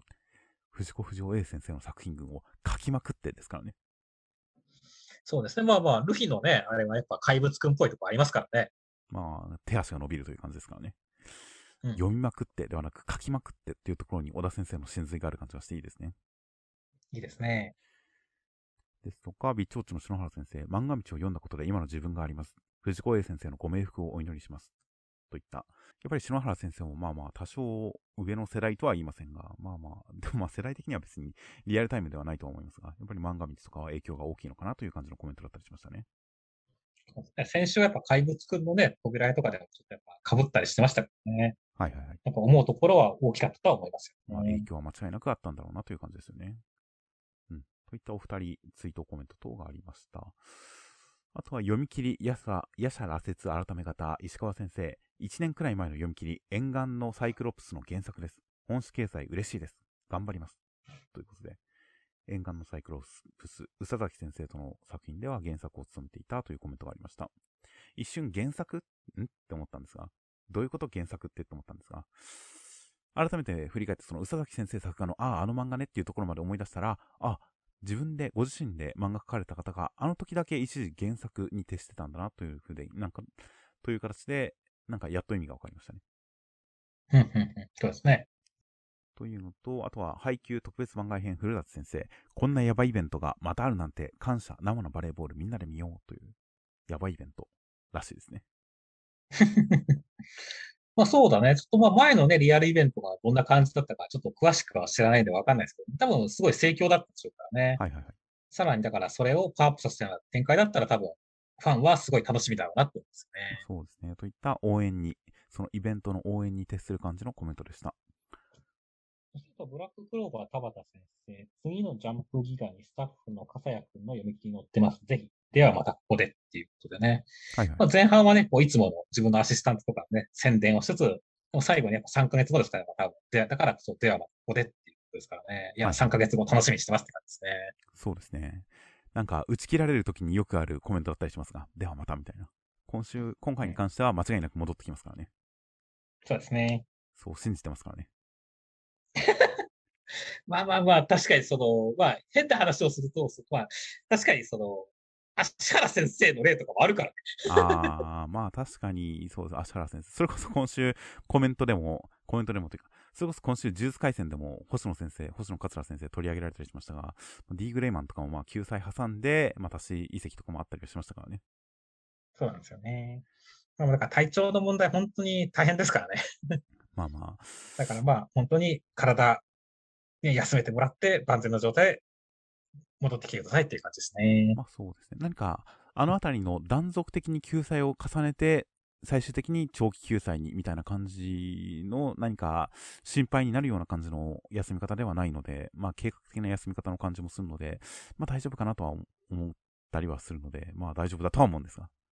なんとなく、またみたいなそういうコメントを見ると、僕の頭に一瞬浮かぶのは、やっぱり年内には戻ってきますみたいなことを言っていた富樫先生なんですけどね。そういえばそんなこと言ってたね。っていう、ああいうコメントも、ああいうコメントが履行されないこともあるからな、みたいなこともちょっとの頭をよぎったりしましたが、決してそんなことはないと僕は信じています。はい。あとは、ヒーローアカデミア堀越先生、耳汁が止まらず困っていたら花粉も来たので頭部結界人間になってなってしまいました。という。耳汁が止まらないのがまず心配なんですけどね。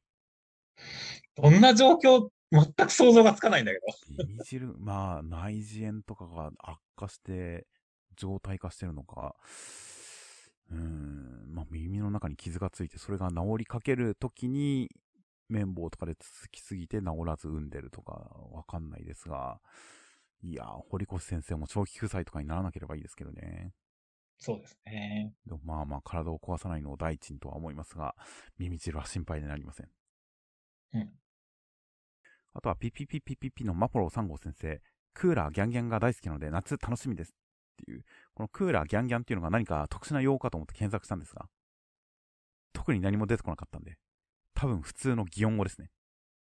まあそうですね。ガンガンをちょっとなんかこう、もっと勢いよくいった感じですよね。そうですね。スーパーをガンガンに、クーラーをガンガンにかけるというのの上位、上位的な表現なんだなという、検索してしまいましたが、という感じで、クーラーをギャンギャンかけるのが好きなので夏が楽しみという、すごい何か逆説を感じますね。まあまあ気持ちいいですけど。寒いのが好きではないんですよね。夏にクーラーギャンギャンかけるのが好きなんですよね。そういうことですね。いや季節感楽しんでますね。あとは、守れしごまるの井原先生、井原先生、言われたりセリフ、言われたいセリフ10。お前、今の無意識でやったのか？これはまあ、わかるっちゃわかりますね。あ、これはわかりますね。すごいことをやった後に、そういうこと言われる。確かになんか、え、え、これくらい普通だよみたいな感じで。そうですね。個人的には、ちゃんと頭で考えてやって、それを褒められる方が好きですけどね。え、今の分かったとか、やったことあるって聞かれて、いやでも多分こうなんだろうなと思ってみたいな、そういうなんでしょうね。ちゃんと自分の理解力と推理力で、やって、やった時の方が個人的には好きですね。なるほどね。まあもしかしたら、その、なんだろう、あの、時期でとハイドしみたいな形で、こう、自分の中のもう一つの人格がみたいな感じかもしれません。怖いですね、それ。でもそういうのとか中二感でかっこよく感じる子もいるじゃないですか。ああ、うっかり誰かを攻撃とかして、お前今の無意識で、それはちょっと怖いですね。という感じの、今週はまあまあわかるかなという感じのコメントでした。では、えー、来週の関東から表紙が、えー、このすごいスマホで得られる情報が導くのは救いか破滅か衝撃の超本格現代サスペンス新連載表紙関東から54ページ。すごいスマホ。原作富澤弘樹先生。作画飛騨野健太郎先生。という形で。自我の飛騨野先生ですね。そうですね。はい、という形で、主人公 Q が手にしたすごいスマホとは？という形で、これ手にしてるのがスマホなんですかね？そうなんじゃないですかね。めちゃくちゃちっちゃいですね。まあ、もしかしたらね、そのさらに未来の世界でっていうことなのかもしれませんけどね。まあ、この小ささも含めてすごいのかもしれませんしね。っていうか、本格サスペンスだけどさ、タイトルがすごいスマホだけど、めちゃくちゃナロー系っぽい。スマホっていうとなんか、なんか、スマホをネタにされてる異世界ファンタジーとかありましたもんね。いやー、だからなんかそっちの匂いを感じるよねまあそうですね。まあまあまあ、今連載してる作品とは毛色の違うやつが来そうな感じなので、まあまあ、なんかもうデスノートばりのサスペンス漫画が始まるのかなと楽しみにしてますよ。そうですね。まあどれくらいすごいかっていうね。ねちょっとすごいのか、本格的にすごいのか、まあまあちょっと判断したいと思います。そうですね。まあ今回のこの来週のジャンプ予告に関しても各作品をすごいで表現してたりしますから、まあまあ来週すごいスマホを読んで、果たして何回僕らがすごいというか楽しみですね。ですね。あとはセンターカラーが、えー、想像以上の大反響御礼、王道落語物語人気急上昇センターから茜話。想像以上の大反響らしいですね。それはすごい良かったですね。いや、本当に大変なんか人気があるみたいで、えー、この先の展開も楽しみです。いや、12話でセンターからは順調ですね。順調ですね。で、もう一つが、平穏が戻った家族の前に現れたのは、京一郎復活記念2号連続センターから第1弾、夜桜さんちの大作戦。京一郎復活記念っていいですね。もう何でもなんか祭ってる感じがしますね。何でも記念にしちゃいますからね。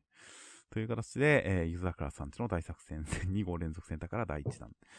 で、こちらは、えー、2号連続の第2弾です。ラグナロク目線ジャンプコミック11巻発売2号連続センターから第2弾、大蔵25ページ、アンデッド・アンラックということで、今週のセンターカラーが表裏の2ページなのに、来週さらにセンターカラーですよ。戸塚先生頑張りますね。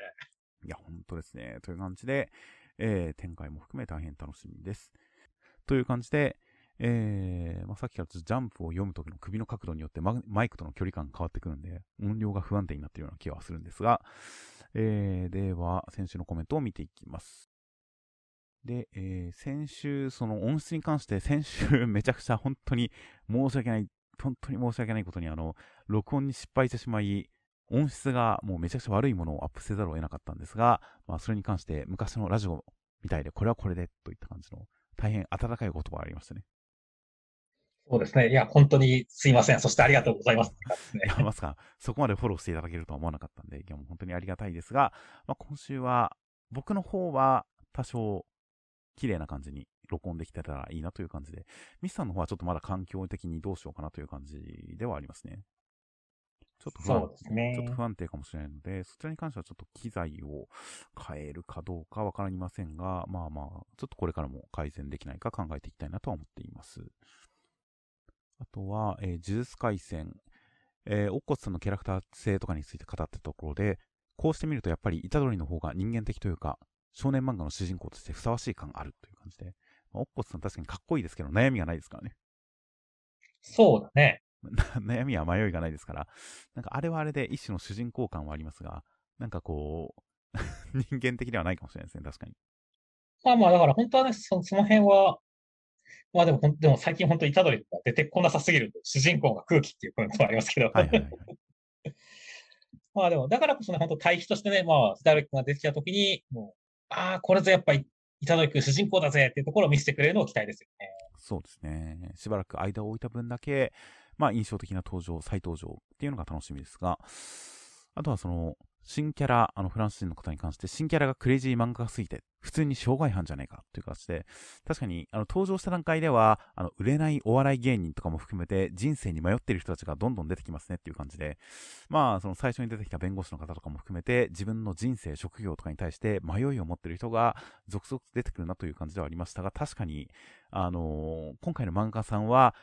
障害犯、普通に犯罪者っていうところで、ちょっとスタート位置は違いましたね。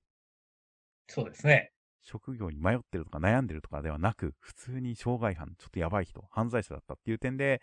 まあまあ確かにそこを改めて障害犯と指摘するコメントを読んで、あ、確かに ちょっと他のキャラクターよりは違った立場から始まってるなというのは気づきがありました。あとは坂本デイズのコメントで、撮影の方は殺し屋でも優しい世界だったのにっていうコメントがありまして、殺練は優しかったのに、あのガクさんたちが優しくないという。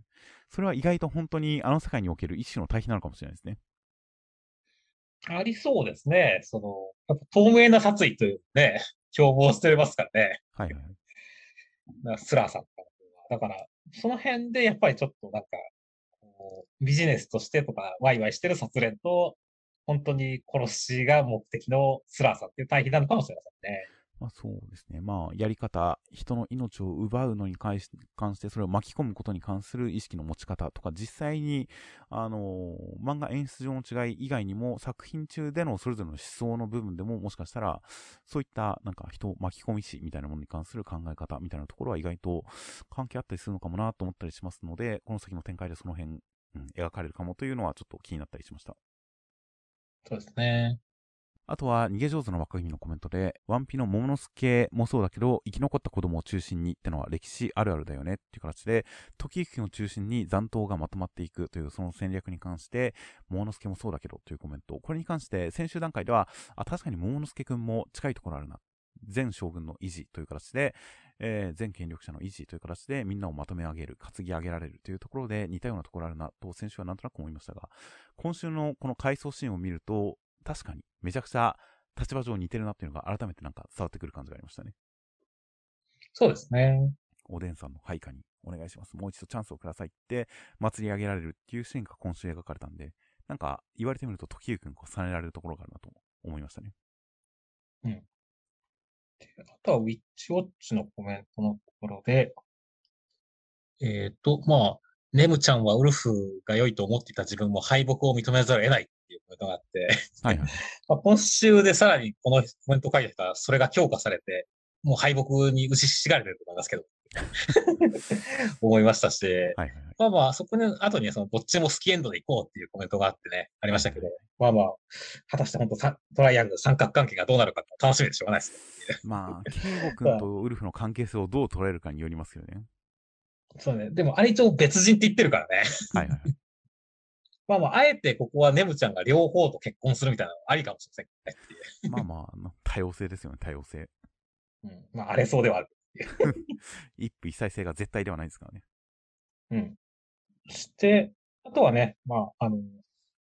先週で移籍してしまったあやかしトライアングルのところに関してもね、はいコメントがあって、はいはい。まあ、続いてくれるだけでも感謝っていうコメントがあったりしてね。はいはいはい。まあ、そうです。ってありましたし、まあ、ね、おそらく、まあ、ジャンププラスのね、新連サバ読んだ後にかコメント書いてくれたやつでありましょうけども、ジャンプラでもちゃんとダークネスしててよかったっていうコメントがあったりしましたけどね。はいはいはい。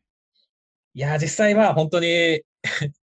あの、移籍した大地は読みましたけども、エロさというか、ひどさがパワーアップしてるっていう。そうですね。急になんか、もう服の下がブルルルルって振動してビクビクンってなってましたからね。そうですよ。あの、まあ、ブルブルだってね、そのなんかこう、王道幽霊なのにさ、それをただのバイブとして使うなんていう。ちょっとひどすぎでしょっていうね。もう大笑いしましたよ。ですし、やっぱり、あのー本誌版の最終回の時にもやっぱり言いましたが、やっぱり影めいさんとすーちゃんと幼心ちゃんで、やっぱりトライアングル関係が形成されていくのかなみたいな感じの、そこの一致してない感じっていうのも気になるなっていう話をした、そこの展開がちゃんと引き継がれてて、いや、展開としてもなんか 面白かったですね。面白かったよって、最後、幼心さんが家出する展開とかさ、もう、えーって感じだったからね。そうですね。あれは本当ダークネス化することによって説得力が増しましたね。そうだね。いやー、だから本当になんだろう、あの、移籍してどうなるんだろうって思ったけど、いやもう、第一はもう大絶賛だって、本心取ったらアンケート1位書いてもおかしくないレベルで面白かっ そうですね。いや、でもなんか、週末のハーレムとかあれ系の作品、なんかアプリで読めなくなった瞬間にあまり追いかけなくなってしまうので、修正とかはどうなってるのかってあんまり追いかけてなかったんですが、あやかしトライアングルに関しては、とりあえず読んだ段階ではアプリ版もブラウザ版も両方普通にやっぱり乳首 NG でしたね。うんそこは本誌と同じ基準でやってる感じでしたね。た。そうだね。うん、なのでまあまあ、直接的な意味でのダークネス化っていうのは、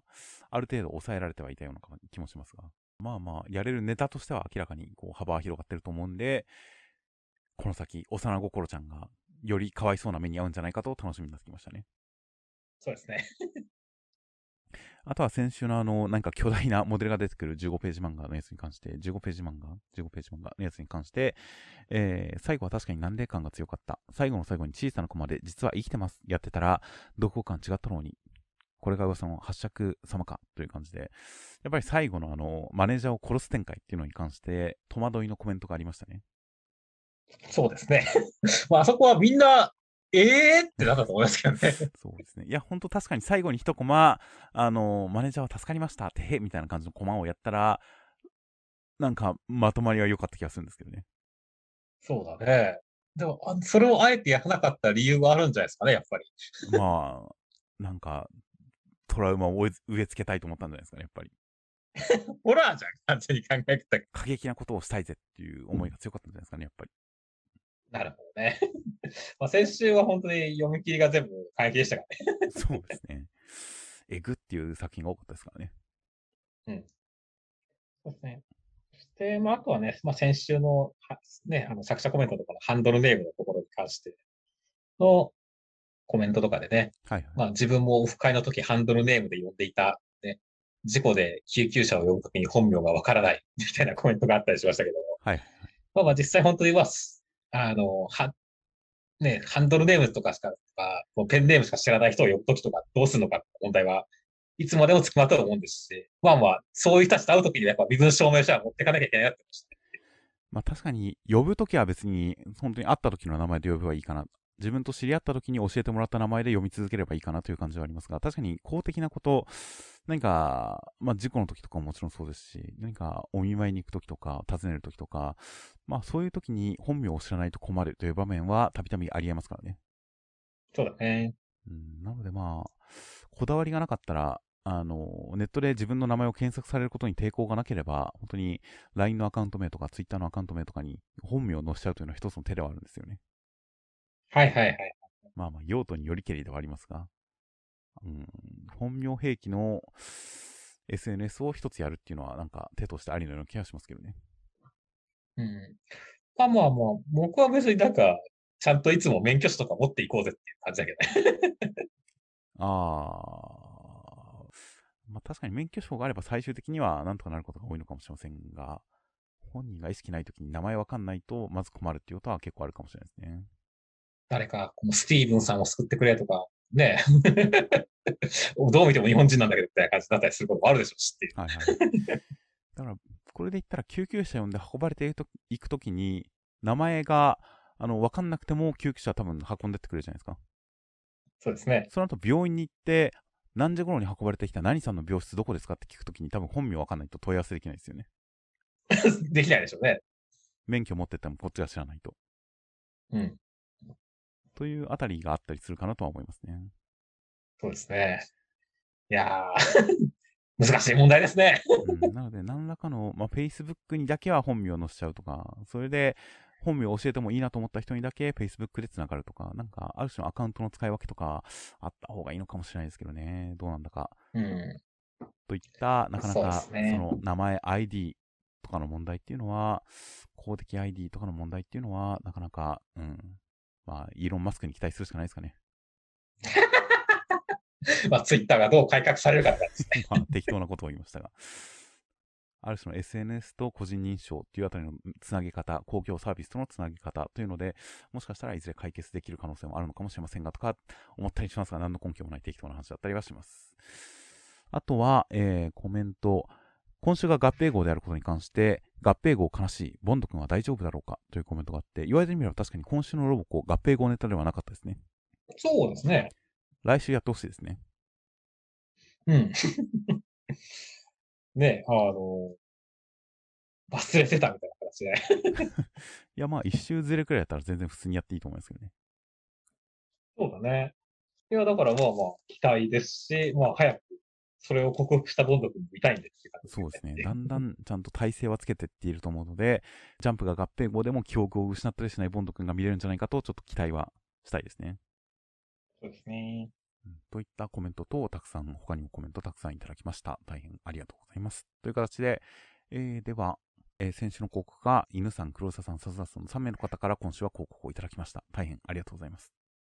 ありがとうございます。励みになりますという形で、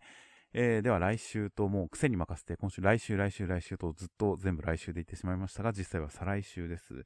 えー再来週、ジャンプ23号の発売が5月9日、ゴールデンウィーク明けとなっております。では、お疲れ様でした。お疲れ様でした。